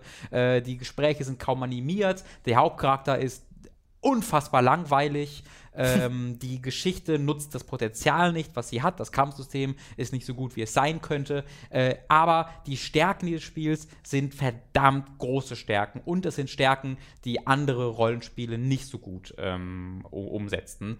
Äh, deswegen hat es mir wahnsinnig viel Spaß gemacht. Ich habe da ich weiß gar nicht genau, also Steam sagt mir 50 Stunden, das Spiel selbst sagt mir 31 Stunden, wahrscheinlich sind es irgendwie 40. Ich weiß nicht, ob. ob Kommt das ob denn zustande? dieses- also es wird eine Mischung sein aus im Menü das Spiel laufen lassen und ich kann mir vorstellen, vielleicht rechnen sie die Tode nicht mit äh, Oh, das im kann, Hauptmenü. das kann sehr gut sein. Es wird wahrscheinlich so 40, 42 Stunden sein, die ich dann gebraucht habe, um äh, schon recht viel zu machen. Also ich habe jetzt wenig übergangen. Ich habe eigentlich das Questlog so ziemlich leer geräumt äh, und bin da wirklich so ziemlich sehr zufrieden mit. Es ist deutlich besser als Elex.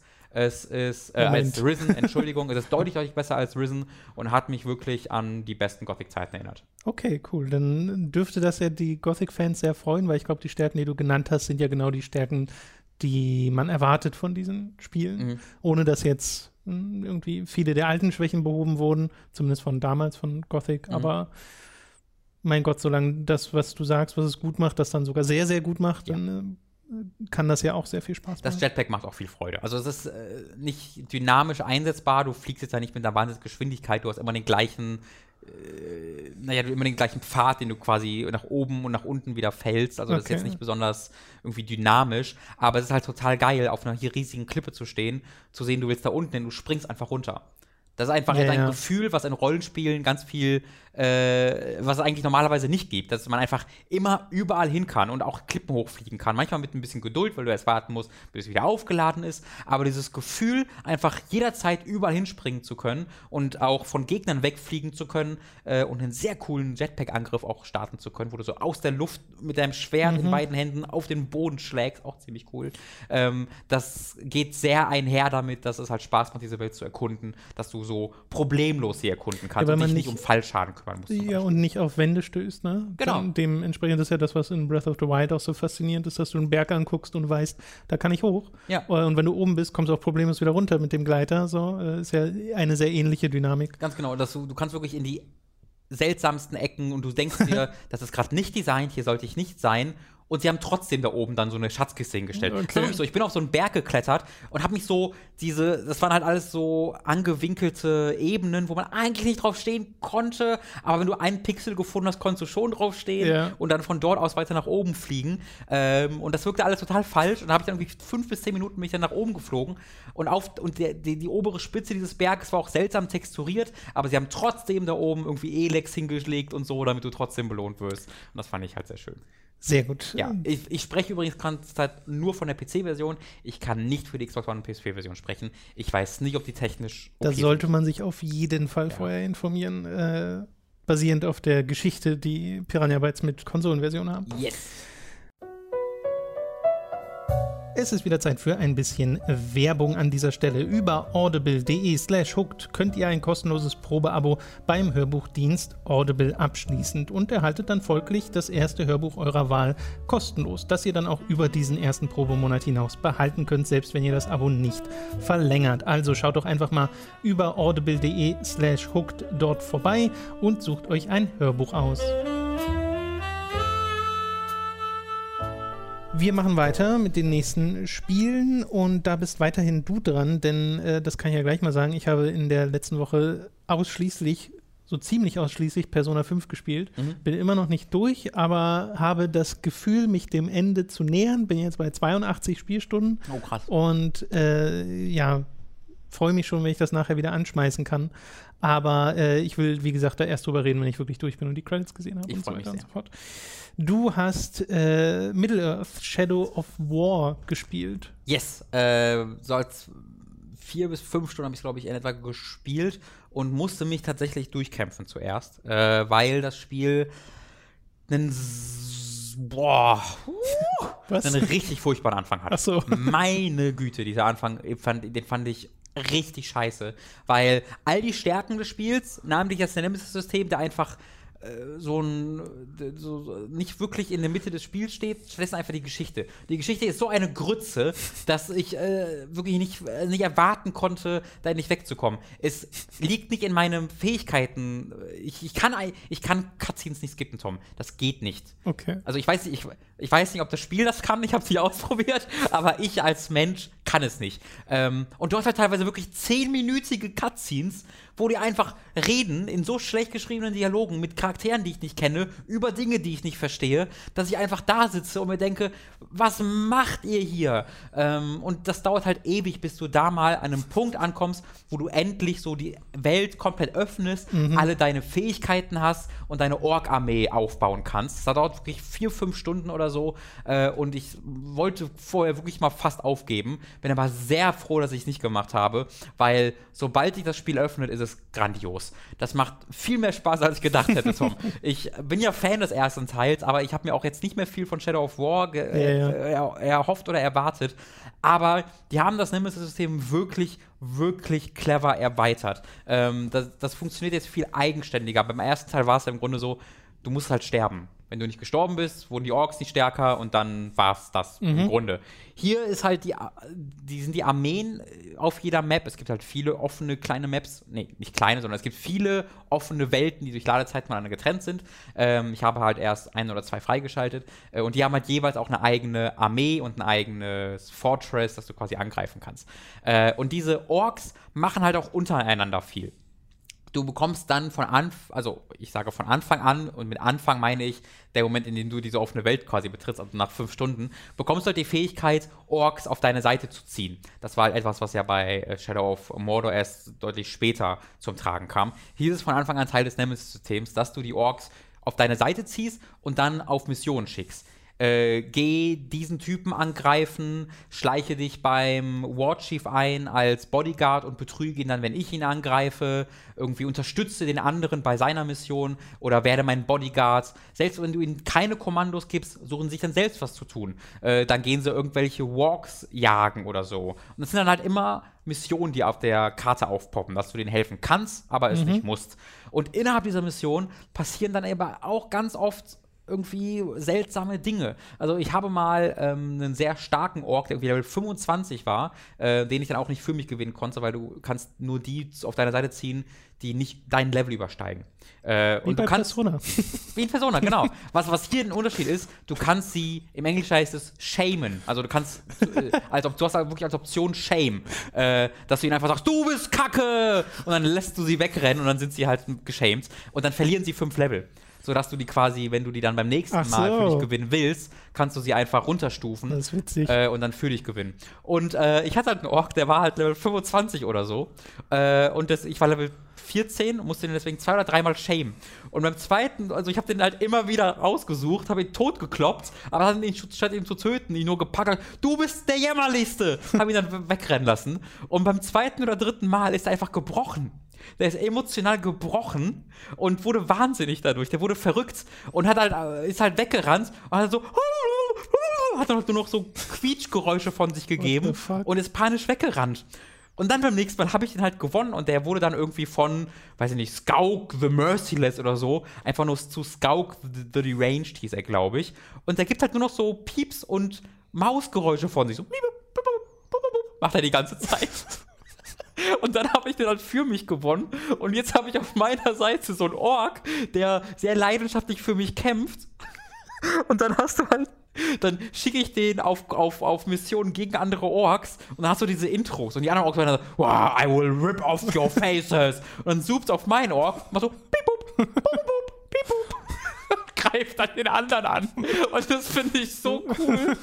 Das fand ich so super cool, Tom, äh, weil ich damit so gar nicht gerechnet habe, dass, ey, dass man ihn einfach emotional brechen kann. Oh, ähm, es hat halt ganz, ganz viele dieser kleinen, kleinen Momente. Ich habe auch mal ähm, einen Ork angegriffen in so einer Mission, der hat so ein Lager bewacht und ich habe zwei meiner Orks auf eine Infiltrationsmission in dieses Lager geschickt und sie dann dabei unterstützt. Ich stehe dann quasi oben irgendwo auf einem Aussichtspunkt und sehe dann, wie die zwei Orks sich so einschleichen und dann anfangen, die abzumetzeln.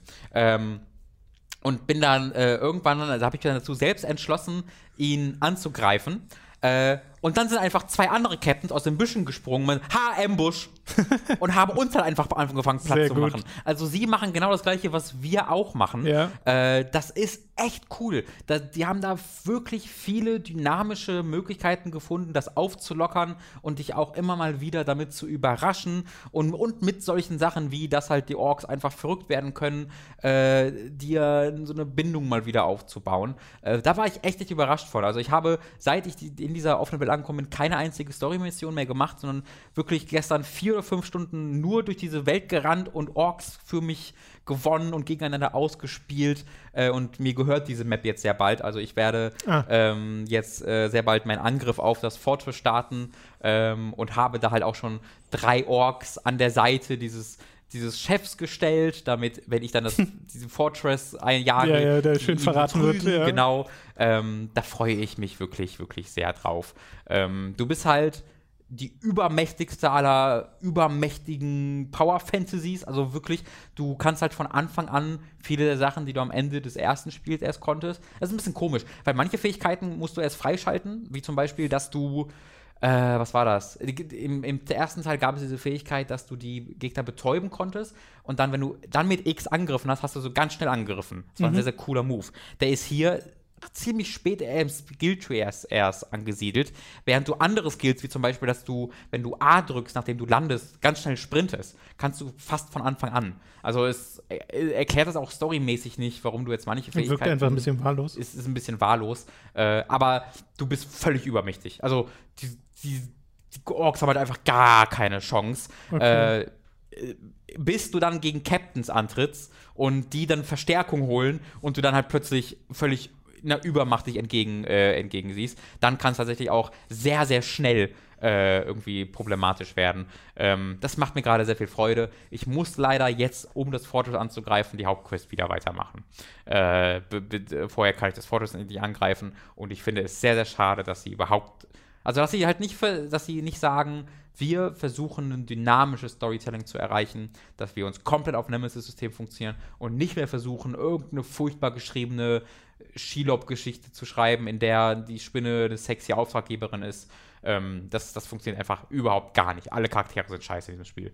Alle Charaktere sind scheiße. Meine Fresse. Calabrimbor, oder wie der heißt, der Geist, sagt halt nur, wir müssen den Ring wiederholen. Nein, wir müssen das Palantir oder wie es heißt, wiederholen. Und wiederholt einfach nur das immer Gleiche. Und dann sagt Troy Baker mal, nein, die Menschen sind wichtig. Nein, die Menschen sind wichtig. Und dann kommt Shelob, sagt so, huh, ich bin Shelob. oh, ist alles so scheiße.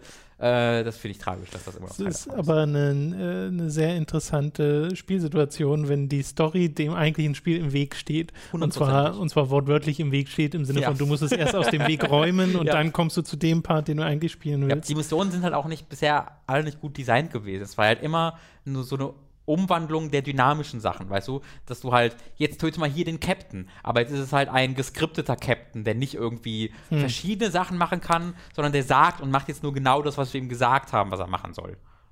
Meinst du, wenn die da noch einen Teil von machen würden, nachdem jetzt so Spiele wie Breath of the Wild draußen sind, die die Lehre daraus ziehen würden, dir viel eher die Freiheit zu geben, am besten von Anfang an weil ja, sie haben ja auch offene Welten und dann sagen, weil das ist ja das Komische, sie haben ja schon die Stärke ihres Nemesis-Systems erkannt mhm. und das verbessert ja. und vergrößert und so. Also es ist ja nicht so, dass die das nicht wissen, die wissen es ja sehr genau. Ja. Aber gleichzeitig setzen sie trotzdem so viel auf ihre Story und ihre Kampagne und die Tatsache, dass sie ein Herr der Ringe-Spiel sind und scheinbar mit der Lizenz machen können, was sie wollen, äh, dass äh, das für sie so, so relevant ist, dass es gespielt werden muss und dass es auch vor dem Rest steht. Mhm. Wahrscheinlich, weil sie halt dem ganzen Kontext geben wollen. Und ja. das kann ich auch verstehen. Aber das könnte man ja auch mit weniger erreichen. Und okay. wenn man sich so ein bisschen die Reaktionen durchliest äh, in den sozialen Medien oder in YouTube-Kommentaren oder so, dann ist das ja ziemlich einheitlich, habe ich das Gefühl, dass niemand diese Story gut findet. Mhm. Äh, und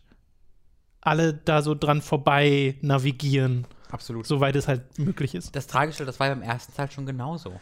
Ja. Die Geschichte vom ersten also Teil. Also, du, du sagst, du kannst Cutscenes nicht, nicht überspringen. Ich bin mir ziemlich sicher, dass ich es im ersten Teil gemacht habe. Ja. Äh, und äh, das, also, ja, das fand ich einfach langweilig. Die fand ja. ich wirklich einfach nur langweilig. Und das ist hier halt auch der Fall. Es ist zum größten Teil langweilig, weil du einfach Charaktere machen einfach Sachen. Das ist halt keine logische Schlussfolgerung, die sie ziehen. Original, die ersten fünf Stunden waren äh, komplett von Anfang bis Ende, ich mache eine Mission, wir wollen das Palandir haben, geben wir dir nicht. Okay, dann lass uns mal zu Shelob gehen, weil die kann in die Zukunft gucken, dann kann die mal sagen, äh, wie wir vielleicht an das Palandir kommen können. Shelob sagt, da gibt es einen Betrüger. Dann renne ich dahin, suche den Betrüger. Aber der gibt uns das Palandir trotzdem nicht. Lass doch mal zu Shelob gehen, vielleicht sagt die, wie wir ans Palandir ja, ja. kommen. Und das macht, das geht wirklich vier bis fünf Stunden exakt. Das ist, das ist, ich schwöre dir keine Betreibung. Es geht exakt genau so. Das heißt, Und eigentlich wird gar nicht erzählt. Nee, und jedes Mal haben sie die gleiche Diskussion. Callum Brimbor, der sagt, wir dürfen Shiloh nicht vertrauen. Er, äh, Troy Baker, der sagt, wir müssen wir vertrauen, weil wir keine andere Chance haben.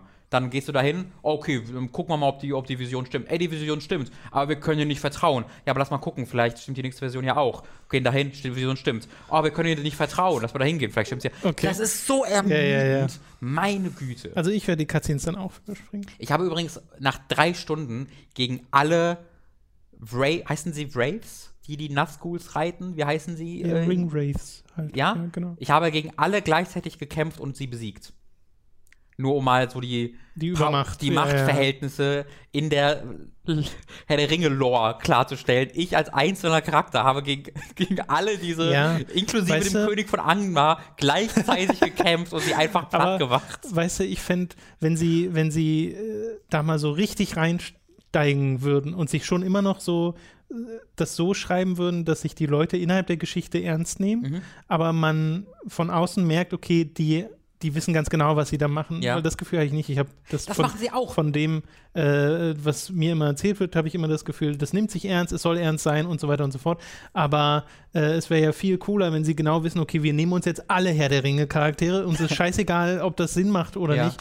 Äh, wir lassen die jetzt alle gegeneinander kämpfen und machen hier wirklich Fanfiction hoch 10. Lord aber, of the Rings Battle, äh, Battle Royale All-Stars. genau, aber halt auf eine Art und Weise, die unterhaltsam ist und nicht einfach eine Geschichte zu erzählen, die einfach dann nichts zu können scheint. Genau das machen sie ja in dem dynamischen Nemesis Mit den Orks. Erinnerst du dich noch an diesen Trailer, den haben wir zusammen bei irgendeiner Konferenz gesehen, ja, bei der wo es diesen britischen äh, Ork, äh, diesen Troll gibt, der einfach weil da, der ist tatsächlich geskriptet. Also das ist kein dynamischer so. Troll, sondern das ist ein Tutorial-Troll. Immer wenn du irgendwas machst, kommt er so aus dem Nichts und sagt, so, hey Mate, listen. äh, der, der ist wie Charlie aus Ui, Mate. Uncharted. Weißt du? Der mit der Glatze, so. der ist exakt dieser Charakter, nur ist ein Troll. Äh, und der ist halt super lustig geschrieben.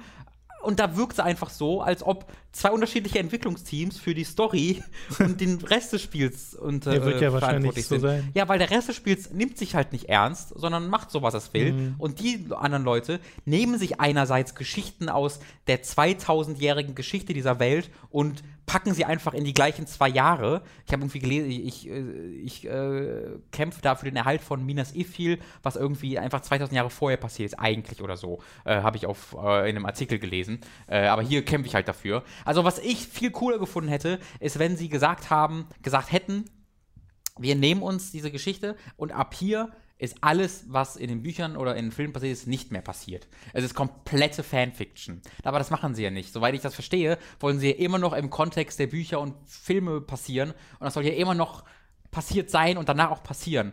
Ähm, nur halt, dass das? du. Also wollen sie eine Kanon-Geschichte machen? Das, das kann Naja, ich also Kanon, Kanon ist es natürlich nicht, aber sie sagen, aber, sie sagen halt auch nicht, die da reinpassen würde. Ja, genau, genau. Ich, ich glaube, in dieser Geschichte soll es dann auch schon in ein paar Jahren noch die Gefährten geben.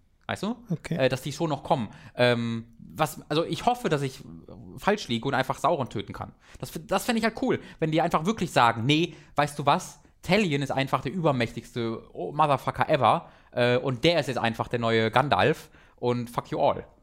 So, das finde ich, das finde ich ganz cool. Aber jetzt hast du halt ganz Zeit diesen Disconnect zwischen Geschichte und Gameplay äh, und du hast die Geschichte, die sich so ernst nimmt, aber total Grütze ist und dann hast du die, das Stammet-System, die sich kein bisschen einnimmt und voll gut ist, äh, kein ein bisschen ernst nimmt und voll gut ist. Das beißt sich alles ein bisschen.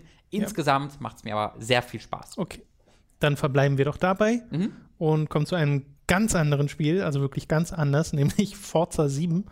Und das hast du jetzt auch ein bisschen gespielt. Nur ein bisschen, das wird also ein bisschen kürzer, Ja. äh, weil da habe ich jetzt, glaube ich, zwei Stunden oder sowas erst rein also mal reingespielt. geguckt. Äh, Wie ihr ja merkt, habe ich ganz gut zu tun gehabt. ähm, Übrigens, äh, nur um das mal anzumerken, während ich per Persona 5 zu spielen, fühlt sich ein bisschen an wie, ähm, weiß nicht, drin zu sitzen und Hausaufgaben zu machen, während, draußen deine Freunde schon die ganzen, mit den ganzen neuen Spielen spielen. Nur der Unterschied ist, die Hausaufgaben sind awesome. ja. Deswegen funktioniert die Analogie auch nicht so ganz. Aber das Sehr Ding gut. ist halt, dass es so vereinnahmt, dieses Spiel, äh, weil es halt so lange dauert, dass äh, ich halt merke, okay, jetzt ist schon das Spiel ist jetzt draußen, Mhm. das Spiel ist jetzt draußen. Und ich habe ja selbst eigentlich auch noch andere Spiele, äh, die ich die ich auf meiner Liste habe gerade, äh, aber ich gebe halt Persona gerade Priorität, weil ich das wirklich zu Ende spielen will. Und äh, wollte ich nochmal anmerken. Genau, also deswegen fällt auch jetzt gerade The Evil Within 2 einfach ein bisschen hinten weg. Das werden wir auf jeden Fall noch besprechen hier. Äh, ich auf jeden ich freue mich ja sehr drauf. Du wolltest Ja, mal Evil Within ausprobieren. 2, Wolfenstein wollen wir auch spielen und Genau, bei äh, das so, es kann halt kommt sein, bei uns ich- jetzt alles vielleicht ein bisschen verzögert. Genau, vielleicht warte ich bei The Evil Within 2 äh, noch drauf, dass die Xbox One X vorher kommt, um mal zu gucken, wie das darauf läuft. Das Aber überlege ich bei Assassin's Creed. äh, ja, genau, das, da will, da will ich es sehr, sehr sicher sogar machen. Ja. Ähm, deswegen müssen das, das kann gut sein, dass da einfach ein paar Berichterstattungen erst Berichterstattungen hm, erst ein bisschen später kommen. Ich hoffe, das äh, ist okay. Forza kommt jetzt auch ein bisschen später. Das liegt weniger an uns als vielmehr daran, dass äh, aufgrund Postsachen und anderen blöden Dingen die Promo-Version erst sehr spät bei uns eintraf. Ähm, das Spiel macht mir sehr, sehr viel Freude. Es sieht grandios aus, mal wieder. Äh, auch auf der alten Base Clonk äh, 3000 Tonnen Xbox. Ich weiß nicht, Clonk war das erste Wort, was mir da eingefallen ist, zu, um es zu beschreiben. Ähm, Ist das Xbox-exklusive 3D-Jump'n'Run? Clonk.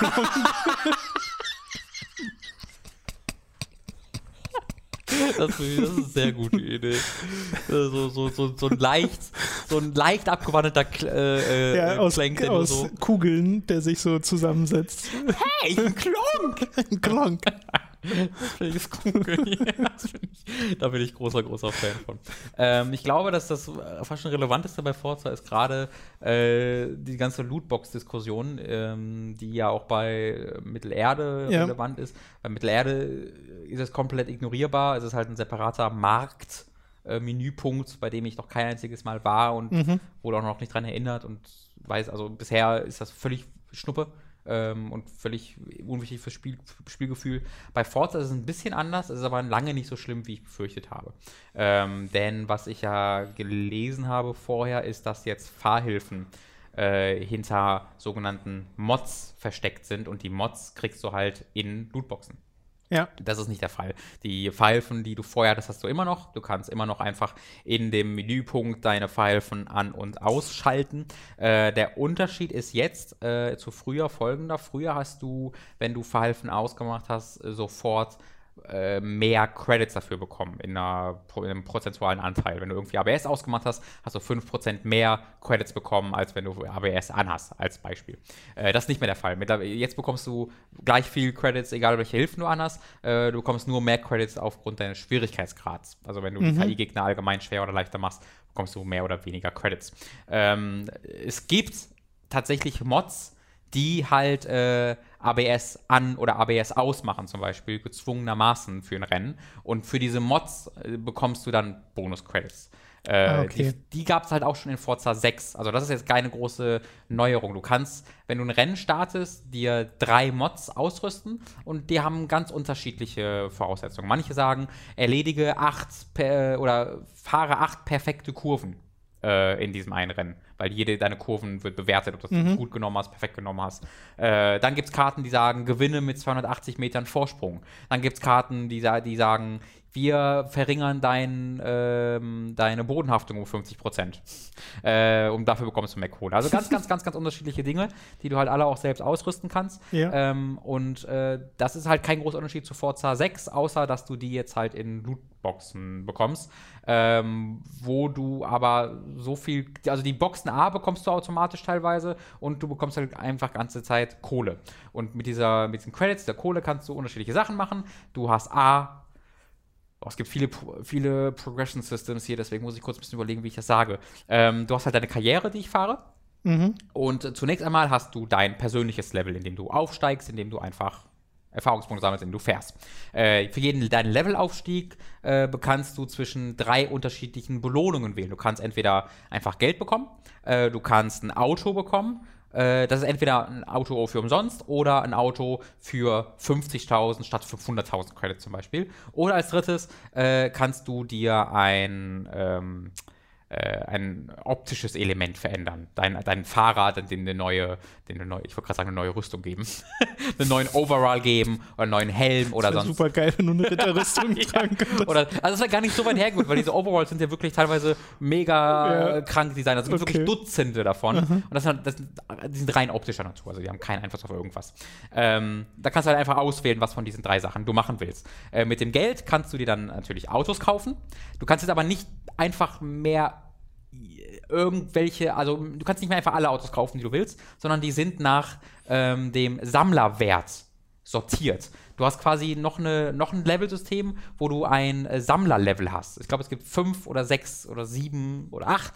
Ich glaube, nein, ich glaube, es gibt fünf oder sechs Sammlerlevel, äh, wo du am Anfang einfach Level 1 bist und da hast du dann meinetwegen 100 Autos, die du kaufen kannst. Und äh, jedes Auto, das du sei es du kaufst oder bekommst, indem du ein Rennen absolvierst, weil manchmal gibt es auch dafür geschenkt oder indem du ein Level Up 1 bekommst, hat so einen Sammlerwert, plus 80, plus 100 oder je nachdem, wie viel Wert, äh, Wert mhm. das Auswahl ist. Und ähm, sobald du einen bestimmten Sammlerwert erreichst, gehst du in die Stufe 2, dann Stufe 3, Stufe 4 und du kannst halt immer nur die Autos kaufen, deren Sammlerwert du erreicht hast. Das finde ich eigentlich ziemlich cool, weil äh, ich ein bisschen mehr Übersicht erlange. Es gibt halt unfassbar viele, also hunderte Autos in jedem dieser Spiele äh, und ich finde das halt immer sehr schwierig, dann zu ja, ja. wissen, okay, was hole ich mir jetzt? Und das gibt ihm so ein bisschen Struktur. Äh, das heißt übrigens auch nicht, äh, dass du am Anfang nur langsame Autos fahren kannst, weil der Sammlerwert richtet sich nicht nach ähm, Performance. Also es gibt auch sehr schnelle Autos, die trotzdem einfach in einem der ersten äh, Sammler Tier sind.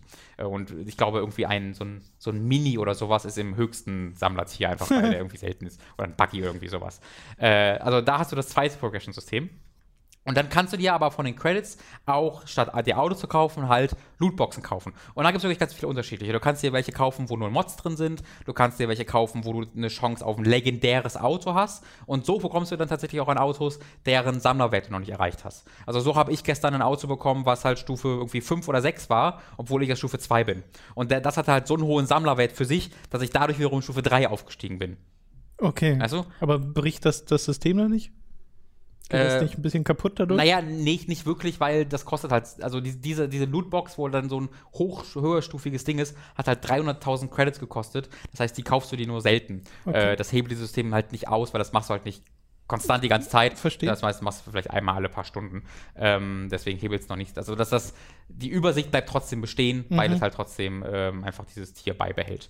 Und äh, ich habe halt zu keinem Zeitpunkt das Gefühl gehabt bisher, dass ich mir eine Lootbox mit Echtgeld kaufen müsste, weil es so wirkt, als ob das einfach auf die Ingame-Währung ausgelegt ist und ich die auch noch nicht mal brauche, weil ich mir sowieso auch alles, bis auf die Mods, ähm, Ingame kaufen kann. Und die Mods, weiß ich nicht, ich habe jetzt schon so viel Dutzend. Also ich habe noch kein Mal bewusst die Entscheidung gefällt, Mann, ich brauche jetzt ein paar Mods. Ich habe die einfach immer im Inventar gehabt, weil du so welche bekommst, weil du, äh, weil die Lootboxen so wenig kosten mit den Mods, dass die irgendwie sowieso bekommst. Also auch dort ist es für mich in keiner Form bisher Progression Stopper oder sowas gewesen oder dass das Gefühl bekommen habe, hier will Forza von mir, dass ich echt Geld ausgebe. Ich ich hätte, ich persönlich hätte gar nicht gesehen bisher, dass man echt Geld ausgeben kann. Also vielleicht Okay. ist es auch noch gar nicht aktiviert. Das macht Microsoft ja auch mal gerne, dass sie das nach zwei Wochen nach Release reinpatchen, damit die Reviews das nicht äh, aufnehmen. Vielleicht ist das sogar noch der Fall, dass du es noch gar nicht bezahlen kannst, das weiß ich gar nicht. Aber da ich es nicht weiß, sollte dir auch ein bisschen was darüber aussagen, wie invasiv es jetzt ist, nämlich nicht wirklich. Okay. Ähm, also mir macht einfach das Rennenfahren sehr, sehr viel Freude bisher. Äh, die haben eine coole, das muss ich unbedingt erwähnen, die haben eine coole neue Ansicht, äh, die sie, glaube ich, vorher noch nicht hatten. Äh, Kameraperspektive. Äh, weil du hast ja vorher immer eine, eine Cockpit-Perspektive hinterm Lenkrad und als nächstes dann die auf dem Auf der äh, Motorhaube. Auf der Motorhaube, quasi vor, der, vor der Scheibe dann. Ja. Jetzt gibt es dazwischen noch eine, wo du quasi nicht mehr, wo du quasi vor dem Lenkrad bist, wo du noch so das Armaturenbrett siehst, aber nicht mehr ähm, so weit hinten sitzt. Sodass du noch im Auto bist, hinter der Windschutzscheibe und auch dein Armaturenbrett siehst, aber trotzdem einen deutlich besseren Blick auf die Strecke hast, weil du nicht so weit hinten bist. Ist ein bisschen schwierig zu beschreiben, aber ist halt so ein cooles Zwischending, das mir trotzdem noch das Gefühl gibt, ich sitze im Auto. Also als wäre man, als würde man sich vorlehnen im Auto als, oder was? Genau, als würde man mit dem Kopf quasi überm Lenkrad sein. Ja, okay. Äh, Und das finde ich voll der coole Zwischenschritt, weil ich ja trotzdem noch das Gefühl habe und die Soundkulisse vom Innerhalb des Autos Mhm. habe, aber trotzdem äh, viel mehr Übersicht habe, als wenn ich wirklich Also es wird nie, genau, es wird nicht so viel Bild verdeckt von, Genau. Vom Cockpit. Genau. Ja. Die, die, die, ich weiß nicht, ob die Perspektive in anderen Spielen schon mal gab, aber mir erschien die jetzt neu. Der Replay-Modus ist mal wieder hervorragend mit tollen Replay-Kamerafahrten. Äh, das Spiel sieht toll aus, ähm, hat eine coole Struktur in seiner Kampagne. Du hast einfach irgendwie fünf oder sechs unterschiedliche Ligen, wo du dich einfach von, äh, du hast dann so auf die erste Liga und in dieser ersten Liga gibt es dann ich glaube, es waren sechs unterschiedliche Meisterschaften, die jeweils aus fünf Rennen bestehen. Ähm, und dann schaltest du so ähm, äh, Signature-Rennen frei, die dann irgendwie daraus bestehen, dass du gegen Ken Block ein One-on-One-Rennen fährst oder dass du Limousinen-Bowling spielst aus Top Gear. Da fährst du halt einfach auf, einer, auf, dem, ähm, auf dem Flugplatz von Top Gear entlang und da stehen überall äh, hunderte kleine Bowling-Pins und du musst halt mit deiner Limousine möglichst gut driften, um möglichst alle Bowling-Pins immer umzuwerfen. Äh, solche Sachen sind oder du startest auf dem letzten Platz mit dem besten Auto und vor dir sind schlechtere Autos und du musst in einer Runde möglichst viel überholen, sol solcher Kram. Also es ist eine schöne Struktur, ähm, die mir ein bisschen ähm, einen Rahmen gibt und ein bisschen Übersicht gibt, aber mir trotzdem genug Freiheiten lässt. Also bisher habe ich da sehr, sehr wenig zu meckern tatsächlich. Wunderbar. Dann sind, also gute Spiele heute im Angebot, muss man mal sagen. Wirklich. Das soll es aber jetzt auch gewesen sein mit den Videospielen, denn wir haben nur noch einen Film auf unserer Liste äh, der Podcast-Themen. Trinken, ja. Äh, ja, tut mir leid, dass du heute so Alles gut. viel quatschen Ich musst. glaube, nächste Woche wird das ein bisschen anders aussehen. Mit deinem Persona. Ja, vielleicht mal gucken. Wobei ich das meiste ja schon zum Spiel gesagt habe, aber Ja, das äh, das, das sehen wir ja dann. Du hast im Kino den Film Mother gesehen. Das ist, von- das Ausrufezeichen nicht richtig ausgesprochen. Ist da ein Ausrufezeichen? Mhm. Das okay. ist kleingeschriebenes Mother mit einem Ausrufezeichen danach. okay. Versuch's nochmal. Mother hast du gesehen. Wobei, wenn es klein geschrieben ist, würde ich es auch wieder anders sagen. Naja, egal. Wie würdest du das aussprechen? Mother. So. Ha, Das ist tatsächlich ganz, äh, ganz passend, tatsächlich auch im Rahmen des Films, ohne da jetzt zu viel zu erzählen. Ähm, von Darren Aronofsky ist der Film. Dem Macher von Black Swan, äh, Requiem for a Dream, also so diversen Feel-Good-Movies, die man sich mal mit der Family am Weihnachten angucken kann. Ähm, Würde ich einfach mal nähern. Wir nähern uns ja wieder Weihnachten. Es gibt schon Christstollen, vielleicht da mal beim nächsten Familienbesuch einfach mal Requiem for a Dream vorschlagen. Schön zu Oder Spekulatius. Mother. Vielleicht ein Kinobesuch mit der Oma zu Mother. Oder vielleicht habt ihr ja eine schwangere Freundin, mit der mal schön Mother angucken. Da kann gar nichts schief gehen. Äh, denn dieser Film ist nur einer der abgefucktesten Dinge, die ich, die ich. Also meine Fresse. Dieser Film haut gut rein mit seinen Bildern und seinen Themen. Ähm, ist subtil wie ein Presslufthammer, habe ich auch schon so auf Twitter geschrieben. Seine, seine Themen, seine Botschaften sind in keiner Form versteckt. Ähm, das heißt aber nicht, dass die während des Films schon offensichtlich sind. Das, das ist so ein bisschen der Punkt, der, finde ich, oft übergangen wird. Ähm, wenn du aus dem Film rausgehst äh, und einmal kurz überlegst oder meinetwegen auch einmal nachguckst oder so, dann weißt du sofort sehr schnell, ach, okay, das wollten sie machen. Wenn du aber ohne etwas zu wissen in diesen Film reingehst, und das habe ich gemacht, ich habe nichts über diesen Film gewusst. Ich habe gewusst, der ist in irgendeiner Art und Weise komisch. der ist von Darren Aronofsky, äh, geht ein bisschen anscheinend vielleicht ins Horrorgenre und der hat einen komischen Namen. das ist alles, was ich darüber wusste. Und deswegen habe ich halt einen ganz, ganz großen Teil dieses Films einfach damit verbracht, nicht zu, keine Ahnung zu haben, was ich gerade sehe und wohin es führt. Und das hat dafür gesorgt, dass er mich unglaublich gepackt hat äh, und sehr, sehr viele Ängste in mir ausgelöst hat. In diesem Film äh, wohnt äh, Jennifer Lawrence äh, mit ihrem Freund, ist glaube ich, ist nicht Ehemann, ich glaube, ist der Freund, äh, gespielt von Javier Bardem, äh, in einem, ich man könnte sagen, in einem Herrenhaus fast schon. Also in einem wirklich großen Haus.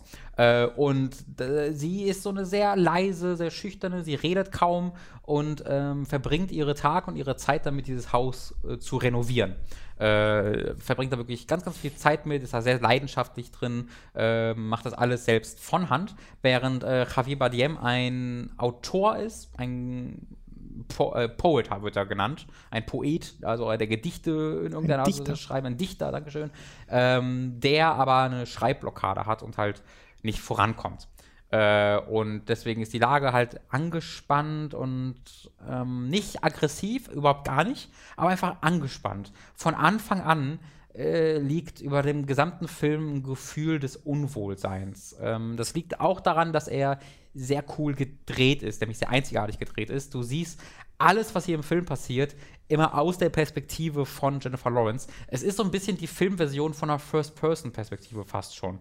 Ähm, weil du bist zwar nie in First-Person, aber die Kamera ist immer hinter, über, neben dem Gesicht von Jennifer Lawrence und auch sehr oft vor dem Gesicht von Jennifer Lawrence. Also du siehst sehr, sehr oft einfach das Gesicht von Jennifer Lawrence aus nächster Nähe. Also da meinst du doch eher Third-Person-Perspektive. Naja, dafür ist es, äh, dafür ist es halt zu nah. Weißt du, es ist halt, es ist halt so nah, so nah neben dem Kopf Okay. oder über dem Kopf, dass du halt schon die direkte Sichtweise von Jennifer Lawrence oft übernimmst ähm, und dich halt ihr viel näher fühlst. Du fühlst, du fühlst dich, du fühlst halt wirklich so, als ob du in der Situation von Jennifer Lawrence hier sitzt.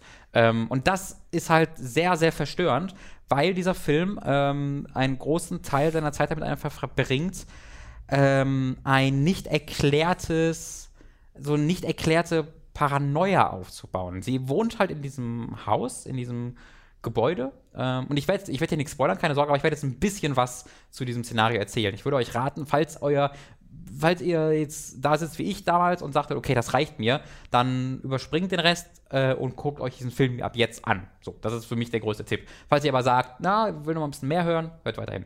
Ähm, sie wohnt halt in diesem Haus und es kommt so ein Besucher äh, an. Und der klingelt dort und sagt so, hey, ich dachte, hier wäre irgendwie eine ähm, Bed and Breakfast, ein kleines Hotel. Ich habe mich vertan. Äh, scheiße, Entschuldigung, ich gehe wieder. Und Javier Bardem sagt sofort so, nein, nein, nein, komm doch rein. Komm doch rein, du kannst hier wohnen. Und du siehst halt nur so das schockierte Gesicht von Jennifer und die so, wa- was, warum? Nein, das ist mein Haus. Warum lädst du einfach einen fremden Typen ein? Nur sie, sie spricht es halt nicht so aus, weil ganze Zeit der andere Typ dabei ist und sie halt, sie lächelt dann eher und sagt so, ja, nee, komm rein, kümmert sich dann um den Tee und ums Essen und so. Äh, aber da ist jetzt halt ein fremder Mann in diesem Haus. Und Javier Bardem geht dann irgendwann nach oben so und dann ist sie alleine mit dem Typen da unten. Und allein das triggert mich schon. ich als jemand, der auch introvertiert ist und der nicht so fremde Leute in seinem Haus vor allen Dingen, äh, der Schwierigkeiten mit hätte, ähm, dem aus, so ausgesetzt zu sein, äh, äh, ist halt so ein bisschen, so ein bisschen schwierig. Und das, diese, diese, Situation eskaliert halt immer mehr. Diese, dieses Haus von Jennifer Lawrence und diese, diese, diese Macht über ihr Zuhause wird ihr immer mehr genommen. Aber nie, nie ist falsch.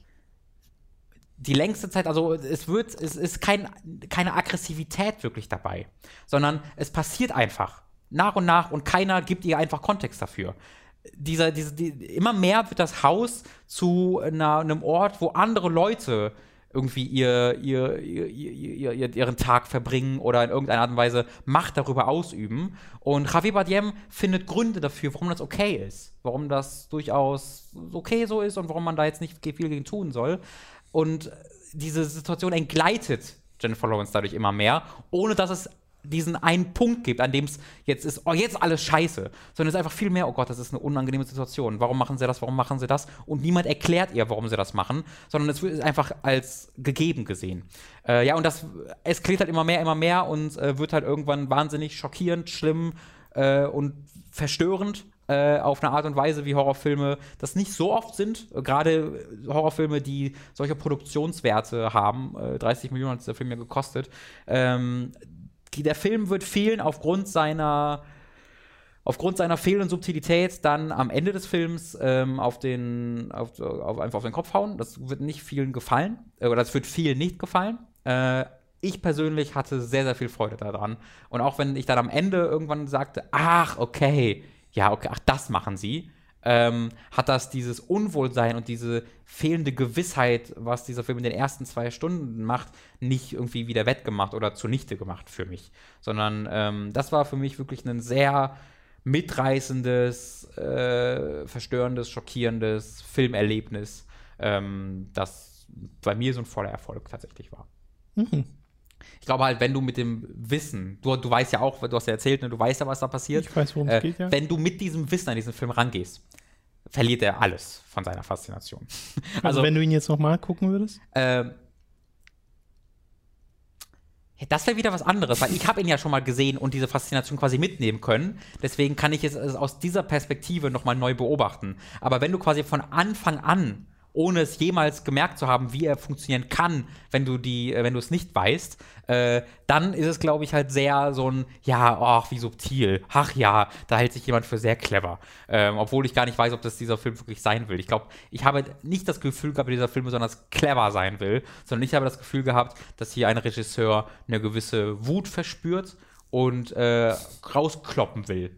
Äh, und ich finde, das hat durchaus einen Mehrwert. Also ich finde, das ist jetzt nicht an sich was Schlechtes, ähm, deswegen, das macht dieser Film sehr gut. Aber ich glaube, wenn du halt mit der, mit dem Wissen daran gehst, was was das alles bedeutet und welchen Kontext das hat und dich das halt nicht mehr in irgendeiner Art und Weise treffen kann und du vor allen Dingen diese Un du hast ja diese Ungewissheit nicht mehr. Du weißt, du weißt einfach, was passiert und hast nicht mehr dieses, warte mal, was passiert hier gerade? Mhm. Äh, und das nimmt dem Film einfach fast all, all seine Faszination äh, und deswegen würde es, glaube ich, nicht mehr funktionieren.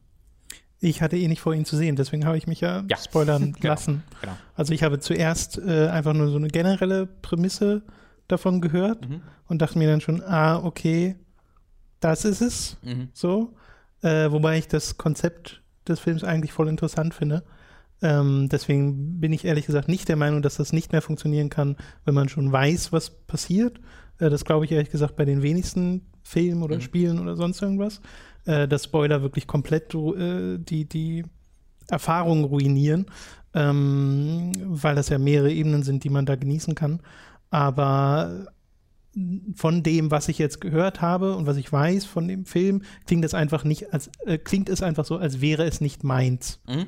Nicht mal so, dass das, das per se so schlecht ist, sondern als ja. wäre es einfach nur nicht meins. Ich meine, der Film ist einer der wenigen, der einen äh, Cinema-Score von F hat. Das ist eine amerikanische Institution, Cinema-Score, die nach äh, Premieren und so quasi die Zuschauer, also nicht nach Premieren, sondern einfach ähm, nach normalen Kinovorstellungen die Zuschauer befragt, dass sie die Filme bewerten von A bis F.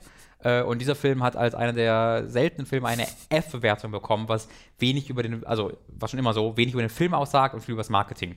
Weil äh, dieser Film halt als so ein Home Mhm. Invasion äh, Horrorfilm à la Purge mal irgendwie vermarktet wurde. Und äh, so, der hat in Amerika die Tagline äh, You will always remember where you were when you first saw Mother. Also dieses üb dieses äh, Horror-Ding, dass du dich so schockt, so erschreckst und das, da all dein Freunde ist, oh, das war so geil, fucked up, guck dir das an und ist halt was anderes. Also wenn du einfach einen in Anführungszeichen spaßigen, erschreckenden Horrorfilm erwartest und dann das bekommst, fühlst du dich einfach, glaube ich, einfach verarscht und angegriffen. Und das kann ich auch voll nachvollziehen, weil es, Das- das, das Ding ist ein Arthouse-Film. Das, das Ding ist wirklich einfach ein über, über, über, über, über, über teurer Arthouse-Film, der keinerlei Platz in einem Multiplex-Kino hat. es ist leider Gottes einfach so. Das erinnert mich voll, nur war's da, war die Dan Dynamik da andersrum, an den einen Horrorfilm von Raimi, dessen Name mir gerade nicht Ähm, der einfällt. mit der Ziege, Genau. da hatte ich die Erfahrung nämlich. Äh, Da war es ja genau andersrum. Der wurde ja, beworben als stinknormaler Horrorfilm äh, und ist eigentlich ein Comedy-Film. Und genau das hatte ich nämlich. Ja. Ich hätte dem auch damals einen Cinema-Score von 11 gegeben. Äh, ich bin da mit, äh, da mit einer Freundin damals reingegangen und wir dachten uns, geil, Horror, voll gruseln. Und hat dann so eine sprechende ja Ziege gehabt. mega albern, der Und, das, und ich konnte halt über nichts lachen, weil ich dachte so, was ist das für ein Scheiß? ähm, wenn ich aber den heute nochmal, ich hatte ewig vor, den nochmal zu gucken, äh, weil ich den, glaube ich, voll feiern Ich, ich mag den voll gern, den Ich habe den Film. Namen aber jetzt aber leider auch vergessen, tatsächlich. Das finde ich auch gerade komisch. Ihr habt den bei mir zu Hause im Regal stehen. Ich habe das Cover vor Augen von dem Mädel, das Ich so auch, schreit äh, aus dem Profil. War das irgendwas mit Devil? D- Ich weiß, war irgendwas mit Devil. Das beschäftigt mich jetzt zu sehr. Ich muss das jetzt äh, live nachschauen. Tut mir leid, Leute. Da müsst ihr jetzt noch durch, bevor wir zu den Podcast-Produzenten kommen. Ähm, ich hoffe also, wenn ihr, ich, ich würde euch dazu ermutigen, ähm, geht das Risiko ein, dass ihr ihn nicht mögt. Weil so Filme, die eine, die eine gewisse Vision dahinter haben, gehen oft die Gefahr ein, dass sie da mit Leuten vor den Kopf hauen, weil sie halt einfach zu unsubtil sind, weil sie zu, äh, weil sie einfach was anderes erwarten und so. Und ich glaube tatsächlich, selbst wenn mir der Fall, Film nicht gefallen hätte, wäre ich trotzdem froh gewesen, ihn im Kino zu gesehen zu haben, weil der mir so oder so Sachen mitgegeben hätte, glaube ich. Ähm, Drag Me to Hell. Drag Me to Hell, Fast Devil. Kam Hell und einfach Hell. mit D vor. Genau. Drag Me to Hell ist ein guter Film. Den mag ich sehr gern. muss ich echt nochmal gucken. Den würde ich heute voll, aus völlig anderen Augen, glaube ich, Der sehen. ist, äh, Das Ende war, das Ende war cool. Daran kann ich mich noch erinnern. ja, es gibt so ein paar Szenen, gibt so eine Szene mit einer Katze, die ich super lustig finde, dann eine mit äh, einer alten Frau. Daran kann ich auch noch erinnern. Aber stell dir mal vor, du sitzt da drin und erwartest, ganz Ja, dass der eben. Horror kommt. Aber genau da sieht man halt, wie wichtig Marketing sein Ja, kann. ja. Und wie falsch es auch wirklich sein kann, weil einerseits finde ich äh, es ganz interessant, wenn man als Marketing versucht, Leute hinters Licht zu führen, Mhm. äh, aber genau weiß, was man da macht. Ähm, ich finde es eher schwierig, wenn man genau weiß, okay, wir haben ja einen schwer zu vermarktenden Film, vermarkten wir ihn einfach anders, Ja. Damit er besser ankommt oder so. Mhm. Äh, weil dann fühlt man sich halt verarscht als, als Publikum. Ich kann es aber sogar verstehen, was sie sich hier gedacht haben dahinter. Wie war So denn das bei Cabin in the Woods? Wurde der straight vermarktet? Das weiß ich gar nicht mehr. Boah, das weiß ich auch. Ich glaube, da wurde einfach fast nichts drüber. Ich glaube. Wurde der nicht so relativ straight als so ein, halt so ein Cabin in the Woods Film vermarktet? Das kann, es kann sein. Ich, das war, das, das war echt nochmal interessant mehr. zu sehen. Ähm, ich weiß aber, also da war ich halt völlig begeistert. Ja, der ist toll. Der ist großartig, der Film. Der ist wirklich toll. Wirklich, wirklich sensationell. Ja, haben Äh, wir, glaube ich, auch zusammen im Kino geguckt damals. echt, ist er so neu? Ist er nicht älter? Kam der nach 2011? Kann durchaus sein. Ja, vielleicht erinnere ich mich auch falsch, aber ich bin der Meinung, dass ich den im Kino gesehen habe. Im Kino habe ich ihn auch auf jeden Fall gesehen. Es kann gut sein, dass wir Ähm, das naja. zusammen gemacht haben. Äh, ist ja auch egal. Kurze Anekdote noch bei äh, Mother, die ich interessant finde. Mhm. Der Johann Johansson, äh, der äh, Soundtrack-Partner von äh, dem Herrn Villeneuve, äh, klassischerweise, mit dem auch Arrival und seine ganzen Prisoner und so gemacht hat, der ja leider Gottes aus irgendeinem Grund kurz vor Release von Blade Runner da rausgekickt wurde und dann hat Hans Zimmer einen neuen Soundtrack dafür gemacht, ähm, den neuen Blade Runner. Der hatte auch einen Soundtrack für Mother gemacht. Ähm, und dann hat er sich gemeinsam mit Darren Aronofsky danach dazu entschieden, den komplett rauszunehmen, äh, nicht äh, zu benutzen. Und stattdessen haben sie quasi einfach Soundeffekte so ein bisschen verändert. Und es, es gibt jetzt de facto keinen Soundtrack mehr, sondern ab und zu wird, werden einfach die Soundeffekte so äh, ja werden melodisch fast schon. Du, er hat zwei Soundtracks gemacht, die es einfach nicht gibt. Äh, Vor allem direkt nacheinander. Nur im Falle von Blade Runner wirkt es halt so, als ob es eher gegen seinen Willen war. Mhm. Äh, Im Falle von Mother ist es äh, wohl eine gemeinsame Entscheidung gewesen, dass dieser Soundtrack oder dass, ich glaube vielmehr, jeder Soundtrack nicht zu Mother gepasst hat. Dieser Film äh, profitiert unglaublich von seiner Ruhe und von seinen, Mhm. davon, dass nichts ablenkt von allem, was auf dem Bildschirm passiert. Und von den, äh, muss man auch mal erwähnen, großartigen schauspielerischen Leistungen, ähm, die man da zu sehen bekommt. Ähm, da bin ich dann auch recht froh drum. Obwohl ich es gerne mal hören würde. Ich würde mir gerne, also, was sich Johan Jonsson bei Mother ausgedacht hätte, fände ich sehr, sehr interessant. Naja. Wir kommen zu den Entschuldigung. Podcast- Podcast-Produzenten und zu unserer Patreon-Kampagne, denn wenn ihr uns über patreon.com slash hooked monatlich mit 5 Euro oder mehr unterstützt, dann erhaltet ihr Zugriff zu allen exklusiven Inhalten, die es dort gibt. Zuletzt ist da ein Hooked on Topic Podcast erschienen, in dem wir Spielereien löschen, wo wir nacheinander eine Liste von großen Spielereien durchgehen und äh, sind halt nacheinander dran, eine davon zu löschen, die dann nicht mehr existiert. Und am Ende bleibt nur eine große Spielereihe übrig. Falls ihr herausfinden wollt, welche das ist und wie sich das anhört, das war sehr, sehr witzig, dann könnt ihr Mhm. äh, das über Patreon tun.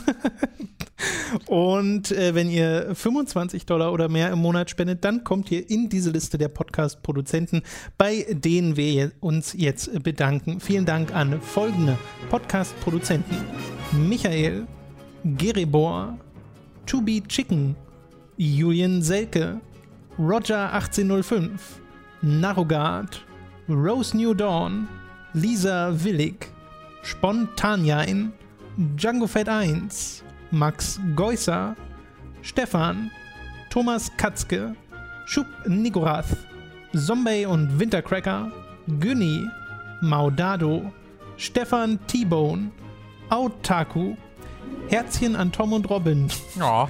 Lennart Struck, Andreas K., Oliver Zirfers, Christian Hündorf, Nathalie Brosseau, Julia Marinic, Lignum, Simon Dopicai, Noritz, Fabian Büter, Pavor Dionus, McLovin 008, Schnabeltierkrieger, Lars Diaz und Hauke Brav. Vielen lieben Dank an unsere Podcast-Produzenten. Thank you. Dann war's das jetzt, Robin. Sind wir durch mit dem Podcast. Du hattest jetzt sehr viel zu quatschen. Ich glaube, du Oh. musst erstmal, äh, weiß nicht, muss jetzt erstmal Pause machen. Ja, ich muss jetzt noch, ich, ich kann jetzt noch ein bisschen über Elex schreiben zur Abwechslung. ja, genau. äh, dann seht ihr ja wahrscheinlich demnächst eine Review zu Elix. Äh, es kommt auch noch was diese Woche für Patreon-Supporter. Ich sitze gerade noch am nächsten Manga Awesome, wobei dran sitzen beschränkt sich auf, ich habe ein Band gelesen von den, nächsten Manga-Reihe, die ich Also äh, Tom sitzt original halt an dem Manga. Also Die- der Manga ja, ich ist sitze in dran. seiner Nähe, während er sitzt. Persona beschäftige ich mich momentan einfach äh, komplett. Äh, und ich hoffe, dass demnächst äh, ein bestimmtes Nintendo-Spiel bei uns eintrudelt. Da würde ich mich sehr drüber freuen. Weil dann lasse ich alles stehen und liegen. Wolfenstein 2 kommt aber erst nächstes Jahr auf. Das große Nintendo-Spiel Wolfenstein. Mamma mia. Mama mia. Das soll es gewesen sein mit diesem Podcast. Vielen Dank fürs Zuhören und bis zum nächsten Mal. Tschüss.